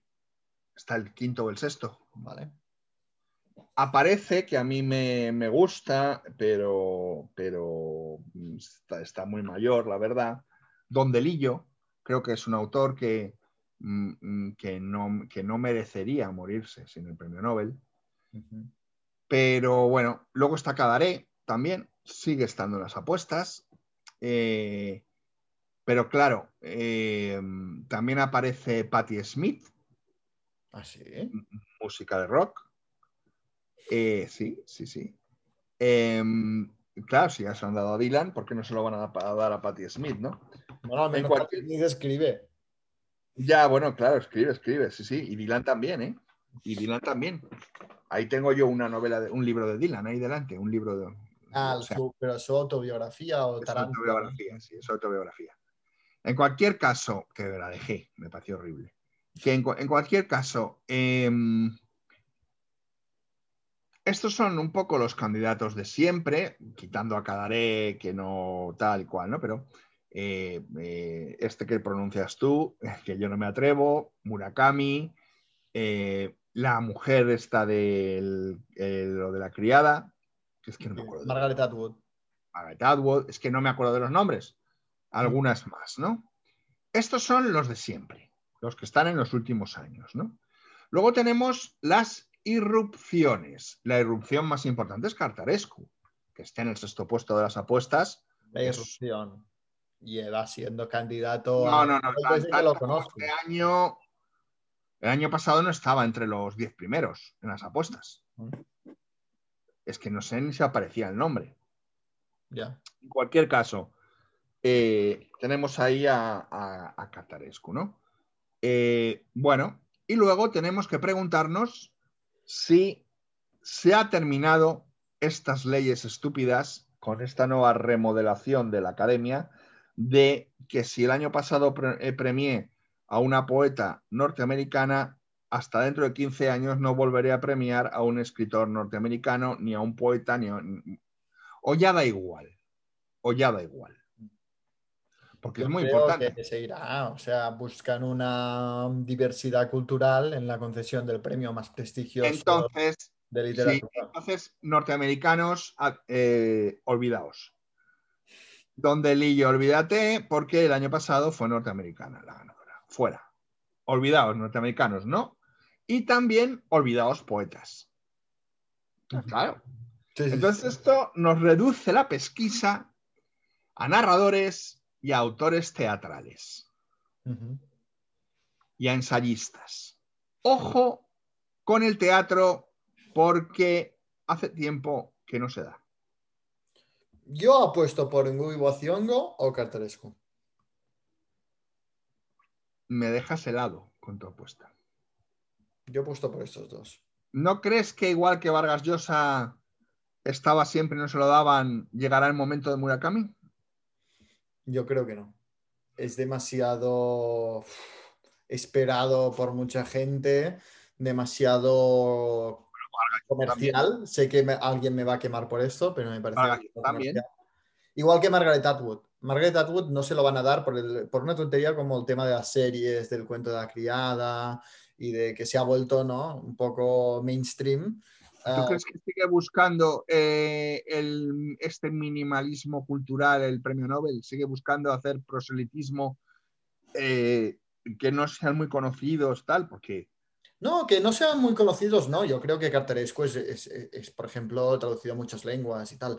Pero, por ejemplo, conocido en el sentido de Vargas Llosa o Gabriel García Márquez, que eran muy conocidos, pero ah, digamos que no, no entraron en lo comercial como Margaret Atwood o Haruki Murakami, ¿no? Al menos es mi perspectiva. ya, ya. A mí me, o sea, me sorprendería, me sorprendería y mira, Margaret Atwood aún, pero Haruki Murakami es que creo que no lo merece, es que sinceramente lo siento muchísimo porque sé que sois muchos los lectores de, de Haruki Murakami y yo me alegro por vosotros y os respeto completamente, pero a mí, a mí no me parece que sea autor de premio Nobel. Hay muchos escritores que a mí me encantan, pero no son de premio Nobel y no es de premio Nobel, no es de premio Nobel, no es el mejor escritor vivo que aún no haya recibido el premio Nobel, es que no lo ¿Tú es. crees que el premio Nobel consiste en premiar al mejor escritor vivo que no lo haya recibido? Sí, que su trayectoria, Una perspectiva interesante. hombre, este, yo creo que es el, el- el- el objetivo del premio Nobel, ¿no? Encontrar los, los escritores con, por ejemplo, a mí Fernanda Melchor me encanta, pero creo que aún no merece el Nobel porque está empezando. Está Claro, claro, ¿no? Ha creado una gran obra, pero, pero le falta trayectoria, ¿no? De todas las trayectorias con largas y dilatadas, eh, ¿cuál es eh, eh, el autor, el escritor del mundo que merece más el, el Nobel? Obviamente, después habrá muchas variantes, como la- el número de traducciones, como, como la diversidad cultural, hay muchas variantes, pero esta debería ser la intención última, ¿no? Murakami, no lo veo allí, y Paul tampoco, lo siento, lo siento, lectores de Paul canceladme todos, no es autor de Nobel, os puede gustar más o menos, no es autor de Nobel. Elena Ferrante, a mí me encanta, pero desgraciadamente creo que no es, el- que es imposible que para que veáis que no es un tema mí- mío con Margaret Atwood o con Paul que los, les tenga manía, lo extiendo a Elena Ferrante o a Fernanda Melchor, que son dos escritoras que a mí me encantan, pero una por, su, mm, por las pocas obras que lleva escritas y la otra porque también ha sido adaptada a serie y se, se, se convirtió en un fenómeno de masas, creo que no se lo van a dar.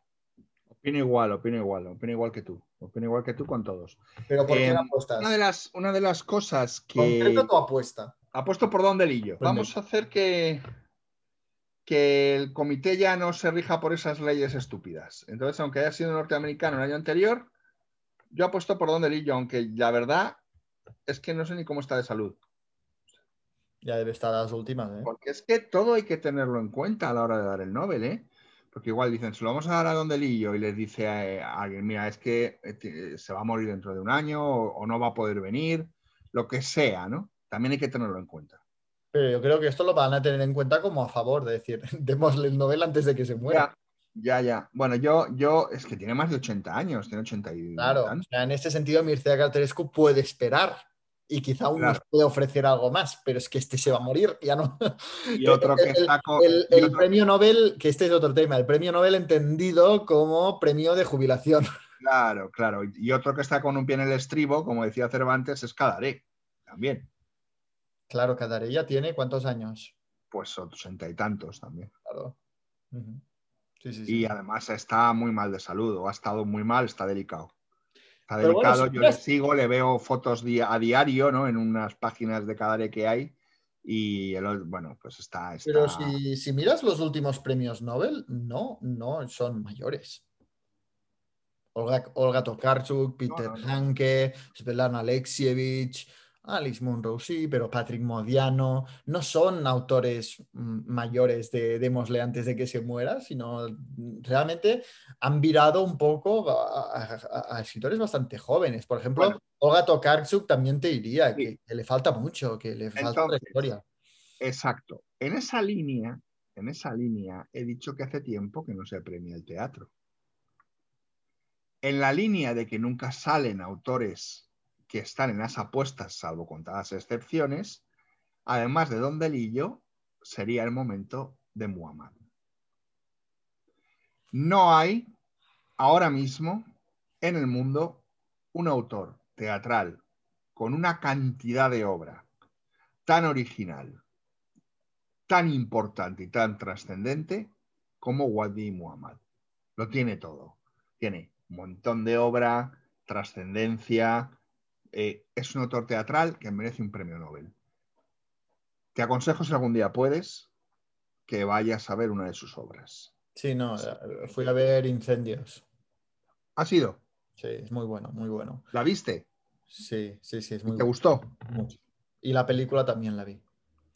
Yo no he visto la película. Ya, creo que esto ya lo hemos hablado alguna vez. Está muy bien. Ah, yo lo veo complicado. No está ni en las quinielas, ¿no? Pero es que estaba Luis Gluck en las quinielas. Sí. ¿Sí? ¿Qué me Está. estás contando? Estaba, estaba, estaba. Estaba. ¿Y qué quinielas No estaba en el número 2 ni en el número 3. Estaba en el número 13 o 15, pero estaba. ¿Y qué, qué quinielas consultas tú que no consulto yo, que tienes esa información privilegiada? Yo recuerdo que consulté y estaba Luis Luke, que yo no sabía quién era aún, pero estaba. Bien, bien, bien. Bueno, eh, dos cosas hablando del premio Nobel y hablando de todo esto. Una, por favor, mandadnos, mandadnos los mensajes por la aplicación esta que se os oye la voz. Anchor. Porque me habéis mandado dos mensajes por Instagram. Uno no lo he podido recuperar y te prometí que te iba a contestar por aquí. Así que si lo oyes, mm, graba el mensaje para que te pueda contestar por aquí, porque no, no- no te he podido recuperar, porque tengo una- un montón de mensajes de entrada y, se, y lo he perdido. Mm. Y dos, una persona nos insistió también por Instagram que dejáramos claro en este café que Murakami no tenía nada que ver con Natsume Soseki. Bueno, eh, también agradecería que la pregunta nos la dejaras ¿no? Eh, de, de tu propia voz, pero en cualquier caso, yo eh, poco puedo decir de Soseki, porque he leído muy poco, pero sí he leído más de Murakami, para mi desgracia. Y efectivamente no tienen nada que ver, dicho queda, porque ella estaba un poco, es una, es una chica, estaba un poco indignada en que le comparaban a Soseki con Murakami. No tiene nada que ver. Soseki es mucho más escritor. Yo no he leído a Soseki, pero he leído a Murakami y bueno, lo que, lo que me parece. Y sí, invitaros a todos a que nos mandáis vuestras aportaciones, ya no solo preguntas, aportaciones. por su, Me podéis propio, decir, cae oye, por su propio peso. ¿Eh? Que cae por su propio peso, que siempre se defenderá cualquier escritor que se ponga contra Murakami. Sí, sí, no, So- Soseki es, eh, sin haber leído Soseki, Soseki es superior. Exacto. No, pero lo que decía, invitaros a todos a que, a que ya no solo nos mandéis preguntas, también podéis hacer aportaciones, reflexiones, ¿no? Eh, introducir temas. No, libros, una pregunta como esta, que es una aportación de, oye, eh, dejar claro esto, ¿no? Ah, por favor, anchor.fm barra el café de Mendel y es súper rápido y fácil y así sois parte o sois más parte de, de esto, ¿no? Y bueno, como... Eh, hemos hablado del premio Nobel, has mencionado a Paul Auster y creo que Paul Auster ha añadido un poco de leña al fuego de la... eh, Ay, es que iba a decir del enanismo mental, pero que no me meto con los lectores de Paul Auster, me meto con él, ¿vale? Con él, con él, con él. Exactamente. con él. ¿Qué es lo que ha pasado, Jan? Que eres tú el que ha estado muy sensible con este asunto. Sí, porque es que creo que en general se está poniendo de moda hacer campaña o hacer promoción a base de ah, declaraciones disparatadas que indignan a la gente y que se pone todo el mundo empieza a compartirlo en Twitter y en las redes sociales diciendo no me lo puedo creer que haya dicho esto, ¿no? Y es como una nueva forma de ah, hacer promoción y para que se hable de ti, ¿no? A- Auster acaba de sacar nueva novela Y en una entrevista mm, dijo, pues no, no tengo las palabras ahora aquí concretas, pero dijo que eh, la- para escribir bien hace falta tener una edad, ¿no? Hace falta llegar a vejez para escribir bien. La novela es una biografía, ¿no? De alguien. No sé, es que, es que ni idea. Sí, sí. Viene por ahí el asunto, porque es una biografía. Sí. Vale. Vale, entonces dijo, repítemelo que no me he enterado bien. No, vino a defender que para escribir bien tienes que tener cierta edad y cierta madurez, ¿no? Y llegar, digamos, a, incluso diría a la vejez para, para escribir bien, porque antes te falta, ¿no? Experiencia y tal. Y claro, Twitter empezó a salir con ejemplos como Franz Kafka, que murió creo a los 34 años. Yo aporté Luis Grassi Gibbon, que, que murió aproximadamente, si no me equivoco, a los 33 años. Pues a François Sagan, la autora de Buenos días Tristeza, que, que- murió también muy joven. Muchísimos eh, escritores precoces. Yo creo que la literatura es uno de los artes que te permite ser más precoz y, talentos como Jane Austen, o que, cuando ves la edad en la que lo escribieron, no te lo puedes creer, ¿no? De las obras maestras que, que- han escrito. Y nada, eh, se lió muchísimo y al final ya no sabes si es que Paul lo dijo para indignar y para que se hablara de él y su nombre y su nueva novela aparecieran por todos lados o si realmente cree en lo que dijo. La novela, que no recuerdo el título, pero sí incluye en el título Stephen Crane. Stephen Crane es el escritor de La Roja Insignia del Valor, que fue un gran éxito en Estados Unidos, esta novela.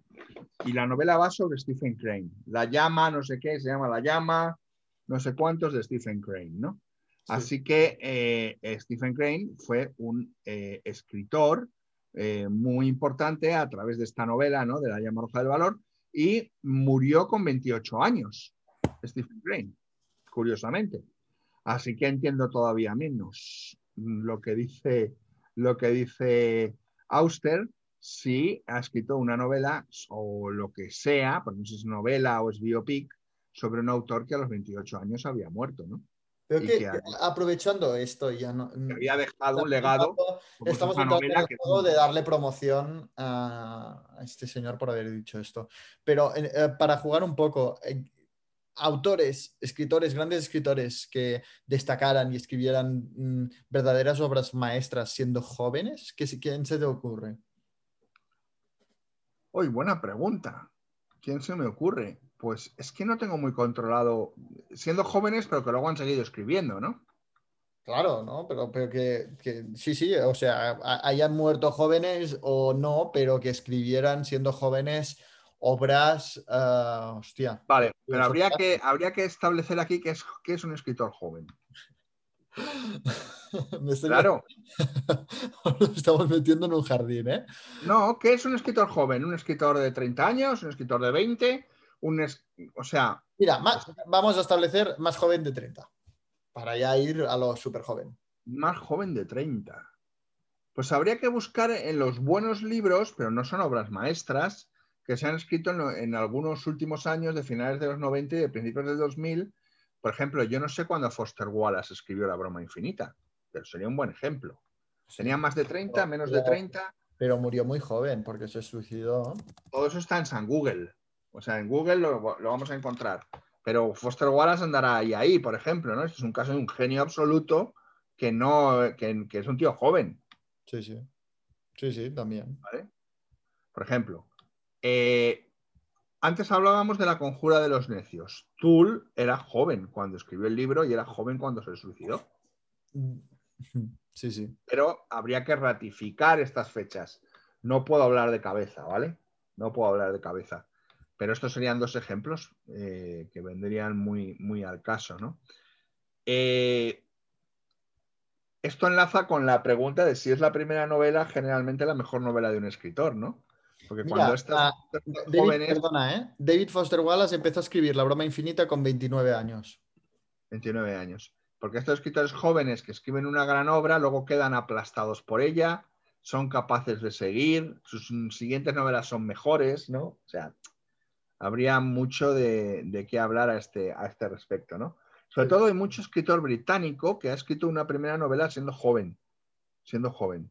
Hmm. eh, de esta generación de Martin Amis, Julian Barnes, de los eh, jóvenes de Granta que salieron en la revista Granta, ¿no? El que te gusta a ti, eh, y seguro. Todos estos ya de jóvenes habían publicado ya novelas de innegable talento, ¿no? En fin, mm, una papanatada eh, más de Paul Auster. Sí. Y Aquí somos muchos- amigos de Paul Auster. Yo mucha siempre voy a suerte, vender su novela La música del azar, que me parece una muy buena novela, para acabar esto con un tono dulce. Muy bien. Muy y bien. luego también has leído un libro que a mí me encanta este mes. Sí, bueno, con esto entramos ya en la recta final de este, de este Mendel de hoy, ¿no? Esto y una pregunta que nos queda. Mm. Eh, así que vamos con ello. He leído, he disfrutado y he alucinado y, y he flipado con El otoño del patriarca de Gabriel García Márquez. ¿Pero tú no lo habías leído antes? Sí lo había leído antes, pero igual que había leído antes Ojos de Perro Azul, ¿se llama? Sí, su primer... Y su también, primer- mira, recuerdo que leí esta trilogía, o sea, leí estos tres seguidos. Mm. Voy. Ojos de perro azul, La mala hora, no sé si lo leí antes, o sea, no sé el orden, y El otoño del patriarca. Leí estos tres. Wow, muy diferentes los tres. ¿Qué tendría? 22, 23, 24 años, por ahí. Después he leído Cien años de soledad un par de veces, he leído otros libros de él, Relato de un náufrago, Crónica de una muerte anunciada, no sé qué, no sé cuántos, tal. Y ahora, con motivo de un taller que voy a hacer, he vuelto a leer Como Dios manda y en una edición buena, no en las... Es que yo veo los libros, los tengo ahí enfrente, los libros antiguos, ¿no? Los tengo ahí enfrente, quiero decir, enfrente de mi cabeza, porque no olvidemos que estamos en un bar vienés. Exacto. Los tengo- o sea, los tengo presentes y cuando veo los bodrios en los que yo, por ejemplo, me leí estas novelas de García Márquez, em, em, pienso que yo debía ser imbécil. porque es- una cosa terrible, terrible, ¿no? Sí. Unos, unos libritos de Bruguera, estaba en Bruguera, porque sí, amigos, estaba en Bruguera García Márquez ediciones feísimas. unos libritos de Bruguera todos descuajeringados, que estaban, venían como mal pegados. y que en cuanto, claro, y fíjate, leer el otoño del patriarca, pues, ¿qué te voy a decir? O sea, ¿vale? Porque Ojos de Perro Azul y La, La Mala Hora era, era más breve, pero es que, bueno, en fin. Bueno, pues ahora lo he vuelto a Para leer, he disfrutado Cien años de soledad y El otoño del patriarca son las dos mejores novelas de, de Gabriel García Márquez. Vale, te iba a preguntar, em, ¿tú opinas, como parte de la crítica, que El otoño del patriarca es un poema narrativo? No, yo, yo, yo poema narrativo no lo veo, pero sí que veo esa intensidad, esa libertad de forma que puede parecer poético, ¿no? Ah, esa exageración constante que también se acerca a la poesía.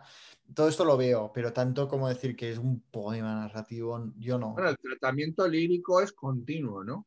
Sí, sí, sí, sí, sí. Sí, pero es que tú lo, tú lo ves un poema narrativo. No. Lo veo una, una narración lírica en algunos aspectos. Estoy de acuerdo. Un poema narrativo. Narración lírica y luego tiene este recurso que a mí tanto me llama la atención, que eh, es la eh, focalización móvil que la hace Follner, por ejemplo, en Mientras agonizo, pero por capítulos, ¿no? Ahora habla este, luego habla el otro. lo- y, y García Márquez hace la focalización móvil en una línea. Sí, sí, En sí. una línea empieza en segunda, luego habla en tercera, luego habla en primera. Hace lo que le da la gana. Lo hace perfectamente, no chirría y es maravilloso, ¿no?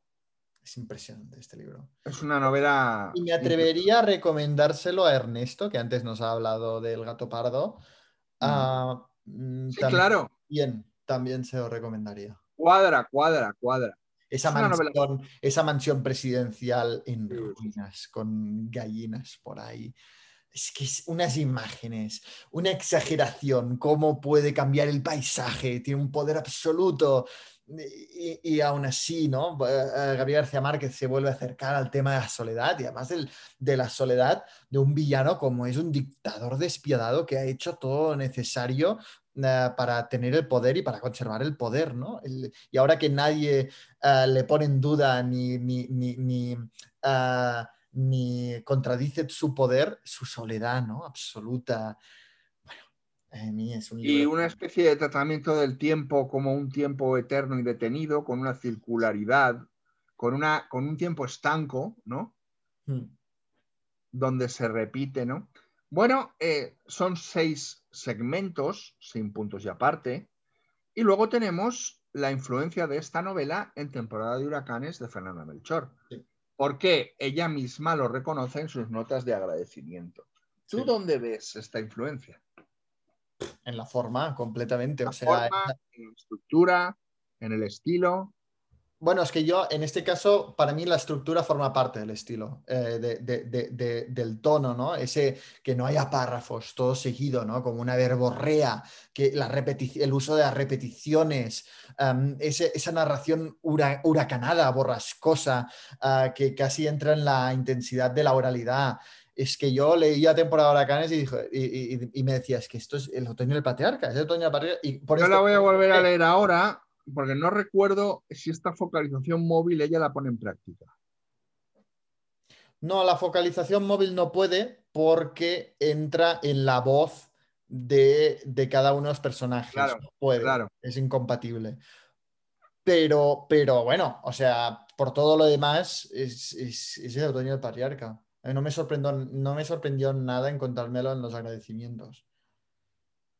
Y Bueno, de hecho pues hablamos de esto y, y te recomiendo la entrevista que le hice a Fernanda Melchor. Claro, claro, la voy a ver, la voy a ver. Aún no la he he publicado, colocado- pero he sacamos el tema. Claro, he colocado estratégicamente primero el taller del otoño del patriarca, que es este próximo lunes y martes, y el siguiente lunes, martes y miércoles, porque he tenido que hacer tres grupos, es el de temporada de huracanes. Vale. O sea que lo- por eso los he puesto juntos para luego poder comparar, ¿no?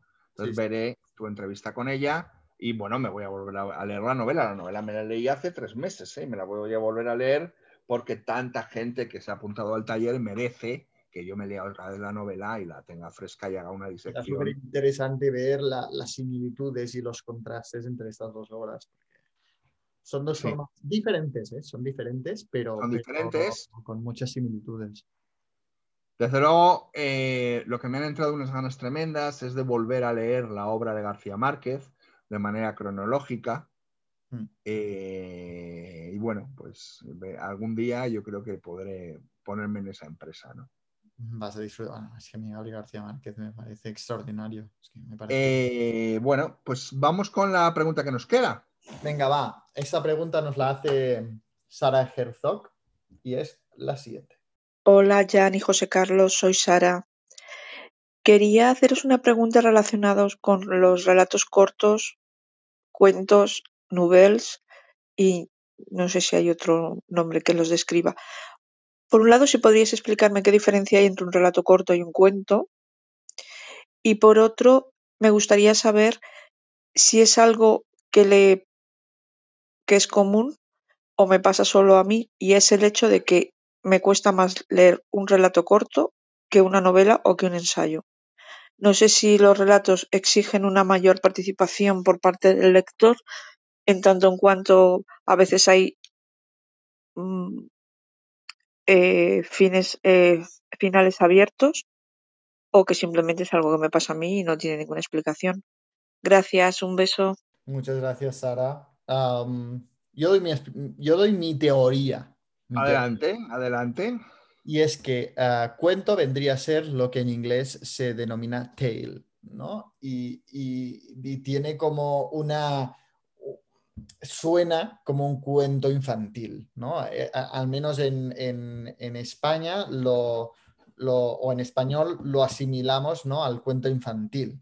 Pero no obstante, cuento puede ser sinónimo de relato corto. ¿Qué pasa? Que en inglés tienen otra denominación para novela corta, que es short story, y de aquí viene el tema de relato corto, creo que lo hemos absorbido de- del ámbito anglosajón, pero en realidad en castellano se puede llamar cuento, tanto si es para adulto como si, a diferencia de, de en inglés, podemos utilizar cuento, tanto si es para adulto como si es para, ah, para, para niños pequeños, para, para, mm, si es infantil, ¿no? ¿Qué pasa? Que yo creo que con el ánimo de ir introduciendo esta forma que muchas veces no es tan leída en nuestra cultura, ah, en cambio en, Inglaterra es muy leído el short story, ah, lo- yo creo que los equipos de marketing han hecho un trabajo, ¿no? De venderlo no como un cuento, sino como relato corto, que parece más adulto, ¿no? Ah, la, la mayoría de lectores cuando ven cuentos dicen, uy, no, no, es para niños pequeños, ¿no? No sé si es esto, esta es mi teoría, ¿eh? Nunca me lo había planteado, yo siempre lo he tratado como sinónimos. Estoy totalmente de acuerdo con Jan. No hay ninguna diferencia entre cuento y relato, ni cuento y relato corto, da igual. No hay ninguna diferencia. El cuento es lo mismo que el relato en nuestra literatura. Sí que hay diferencia en otras literaturas donde también utilizan la palabra nouvelle para diferenciarla del román, que es la novela, ¿no? Entonces tenemos un problema nosotros, nosotros, los hispanohablantes. ¿Por qué? Porque primero, cuento y relato o relato corto es sinónimo, da igual. Tú puedes convocar un concurso de cuentos o un concurso de relatos, publicar un libro de cuentos o uno de relatos, pero la estupidez de la mercadotecnia ha ido eh, eh, cargando de un concepto negativo la palabra cuento como arrinconándolo hacia una obra menor destinada a la infancia. Digo concepto negativo para quitarle la importancia de trabajo narrativo literario. No me parece que un cuento destinado a la infancia sea para nada negativo, pero yo sé que vosotros me estáis entendiendo. Entonces se ha desnudado de esa carga y cuento ha quedado para una cosa y ha quedado relato. Entonces se nos plantea el problema. ¿Hasta dónde es relato y a partir de dónde es novela? ¿Cuántas páginas marcan la diferencia? ¿Hasta 80 páginas es un relato y en la 81 es una novela? ¿En la 50? ¿En la 49? No lo tenemos. Somos tan tontos que no hemos sido capaces de establecer una diferencia entre nouvelle y novela. Así que como no tenemos, pues tenemos una palabra que, eh, una, una- dos palabras que confunden, que es novela breve, por ejemplo, y tenemos el concurso de novela breve de Sisbarral, donde la novela tiene que tener como mínimo 200 páginas. Entonces entienden en Sisbarral y esto ¿Como mínimo también como quizás- máximo? como mínimo. Como mínimo. Como mínimo, como mínimo. Entonces, esto, eh, esto me lleva a entender la novela como la entienden ellos. Una novela es algo de largo recorrido. Una novela tiene que tener 300, 400 páginas. Menos de 200 es novela breve. Y mm, quizás 200 os parecerá mucho, pero esto viene por la imposición editorial, que dicen que la gente no lee más de 200, lo que queráis, ¿no? Yo creo que 150, 175 es novela breve y hasta 200 es novela breve. Y a partir de ahí es una señora novela. Y también eh, nos encontramos con eh, el problema de eh, que el relato, y esto es lo que te cuesta a ti leerlos, el relato o la novela breve eh, están escritos por un especialista. Igual que el poeta. El poeta y el escritor de relatos breves o el escritor de relato es un especialista. Y como especialista pone una serie de recursos en marcha que son distintos a los de la novela. Quizás esa serie de recursos son los que a ti te chirríen o te obliguen a prestar una atención distinta al texto que no ocurre en una novela. No estoy diciendo que el novelista no sea un especialista, pero tipos de novela y el largo recorrido permiten que el novelista se defienda mejor en un aspecto, mejor en otro, pueda cambiar cosas. En el relato se está llevando a cabo una especialización, de ahí el error garrafal de los talleres literarios, de tú no sabes escribir, lo primero que me vas a escribir es un relato. No, eso es lo último. Eso es lo último. Entonces de ahí viene el problema que puede tener Sara a la hora de enfrentarse al relato. No sé si le hemos aclarado un poco la diferencia entre cuento, relato, entre relato y novela, entre relato, novela corta, pero ahí está este, esta sopa de letras, ¿no? Y estas son las opiniones más o menos que tenemos, eh, que bueno, pues que ya ni yo coincidimos, ¿no? En lo de cuento y relato y todo lo demás, ¿no? Pero lo de Sis Barral, eh, recuerdo que es mínimo 200, ¿eh? Para, para contar mi teoría sobre el tema de la dificultad de leer relatos, cuentos, como queráis llamarlo, yo siempre recurro a la analogía del motor. Para mí, cuando empiezas a leer una novela, es como el arranque, ¿no? El- cuando arrancas en un coche, que es una descarga de electricidad, el motor se pone a primera, ¿no? Y tú necesitas muchísima concentración para entrar dentro de la novela. Luego, una vez ya has entrado, ya puedes poner segunda marcha, tercera, cuarta, ¿no? Y, cada vez es más fácil porque ya conoces los personajes. ¿Qué pasa? Que los relatos nunca pasas de primera, porque es que empiezas, te, te sitúas y termina. Luego eh, vas al siguiente y te tienes que volver a situar desde el... O sea, yo, quiero, eh, yo creo que exige mucho más esfuerzo porque exige este esfuerzo inicial de situarte en el espacio, en el, eh, eh, en el tiempo, en los personajes y luego termina. Y luego, si tú, si Claro. tú eres dublineses, constantemente te tienes que ir situando de, vale, este es el personaje tal. Y luego termina y vuelves y vuelves, ¿no? Y, y es como este esfuerzo de arranque o de levantarte todo el rato, ¿no? Mientras que una novela, una vez te has situado, por ejemplo, en Guerra y Paz, al principio te vienen una luz de personajes impresionante, pero una vez ya los tienes situadas, va de bajada y ya una vez te has situado, disfrutas ah, completamente de la novela casi sin esfuerzo, diría. Claro, en ese sentido no solo sería el escritor de relatos un especialista, también lo sería el lector de relatos un especialista. Totalmente. Yo creo que existe que haya gente que conecte, de ahí- de ahí que haya gente que conecte con el microrelato y haya otra gente que no le vea el sentido. Totalmente. El lector de relato y de, de cuento o de relato breve es un especialista, ¿no? Uf, la de críticas que, que- que- que he leído y oído a cuentos diciendo, hombre, es que cuando ya tengo situado a la vez, se me termina, ¿no? Y me habría gustado conocerlos más y tal. No, no, es que el, el cuento no quiere, no tiene la misma intención de, de una novela ah, y, y no quiere que vayas a conocer profundamente, sino que es, pam, una chispa, ¿no? De historia, una ventana fugaz y te deja así.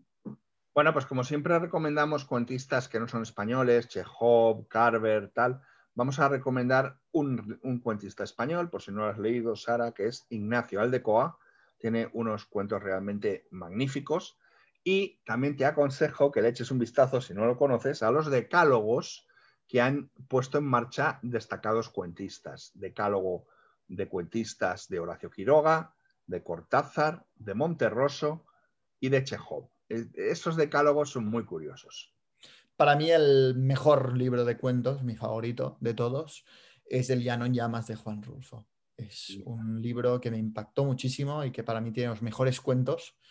Ah, junto ya nos vamos a Borges, ¿no? Pero, pero para mí el mejor de todos es El Llano en Llamas de Juan Rulfo. Y con esto creo que solo nos queda decir que estamos leyendo ahora mismo y que Sí. es posible que hablemos de estos libros el- eh, eh, en el café que viene. Sí, Y bueno, pues venga, venga, ¿qué estás leyendo, Jan? Yo la regenta. la regenta de, de, de Alas Clarín y, y Ya luego hablaremos, ya hablaremos de la regenta, lo que tú quieras, porque siempre fue un tema que me fascinó y, creo que tema. Y luego retrato de un artista adolescente que estoy cambiando de traducción por, por los temas que hemos, ya hemos explicado. ¿Y tú? Yo eh, voy a empezar ahora mismo temporada de huracanes eh, de Fernanda Melchor. Voy a terminar de leer el com- el- el- los cómics existenciales, estos que de los que he hablado antes. Eh, voy a leer El juguete rabioso del escritor argentino Roberto Arlt.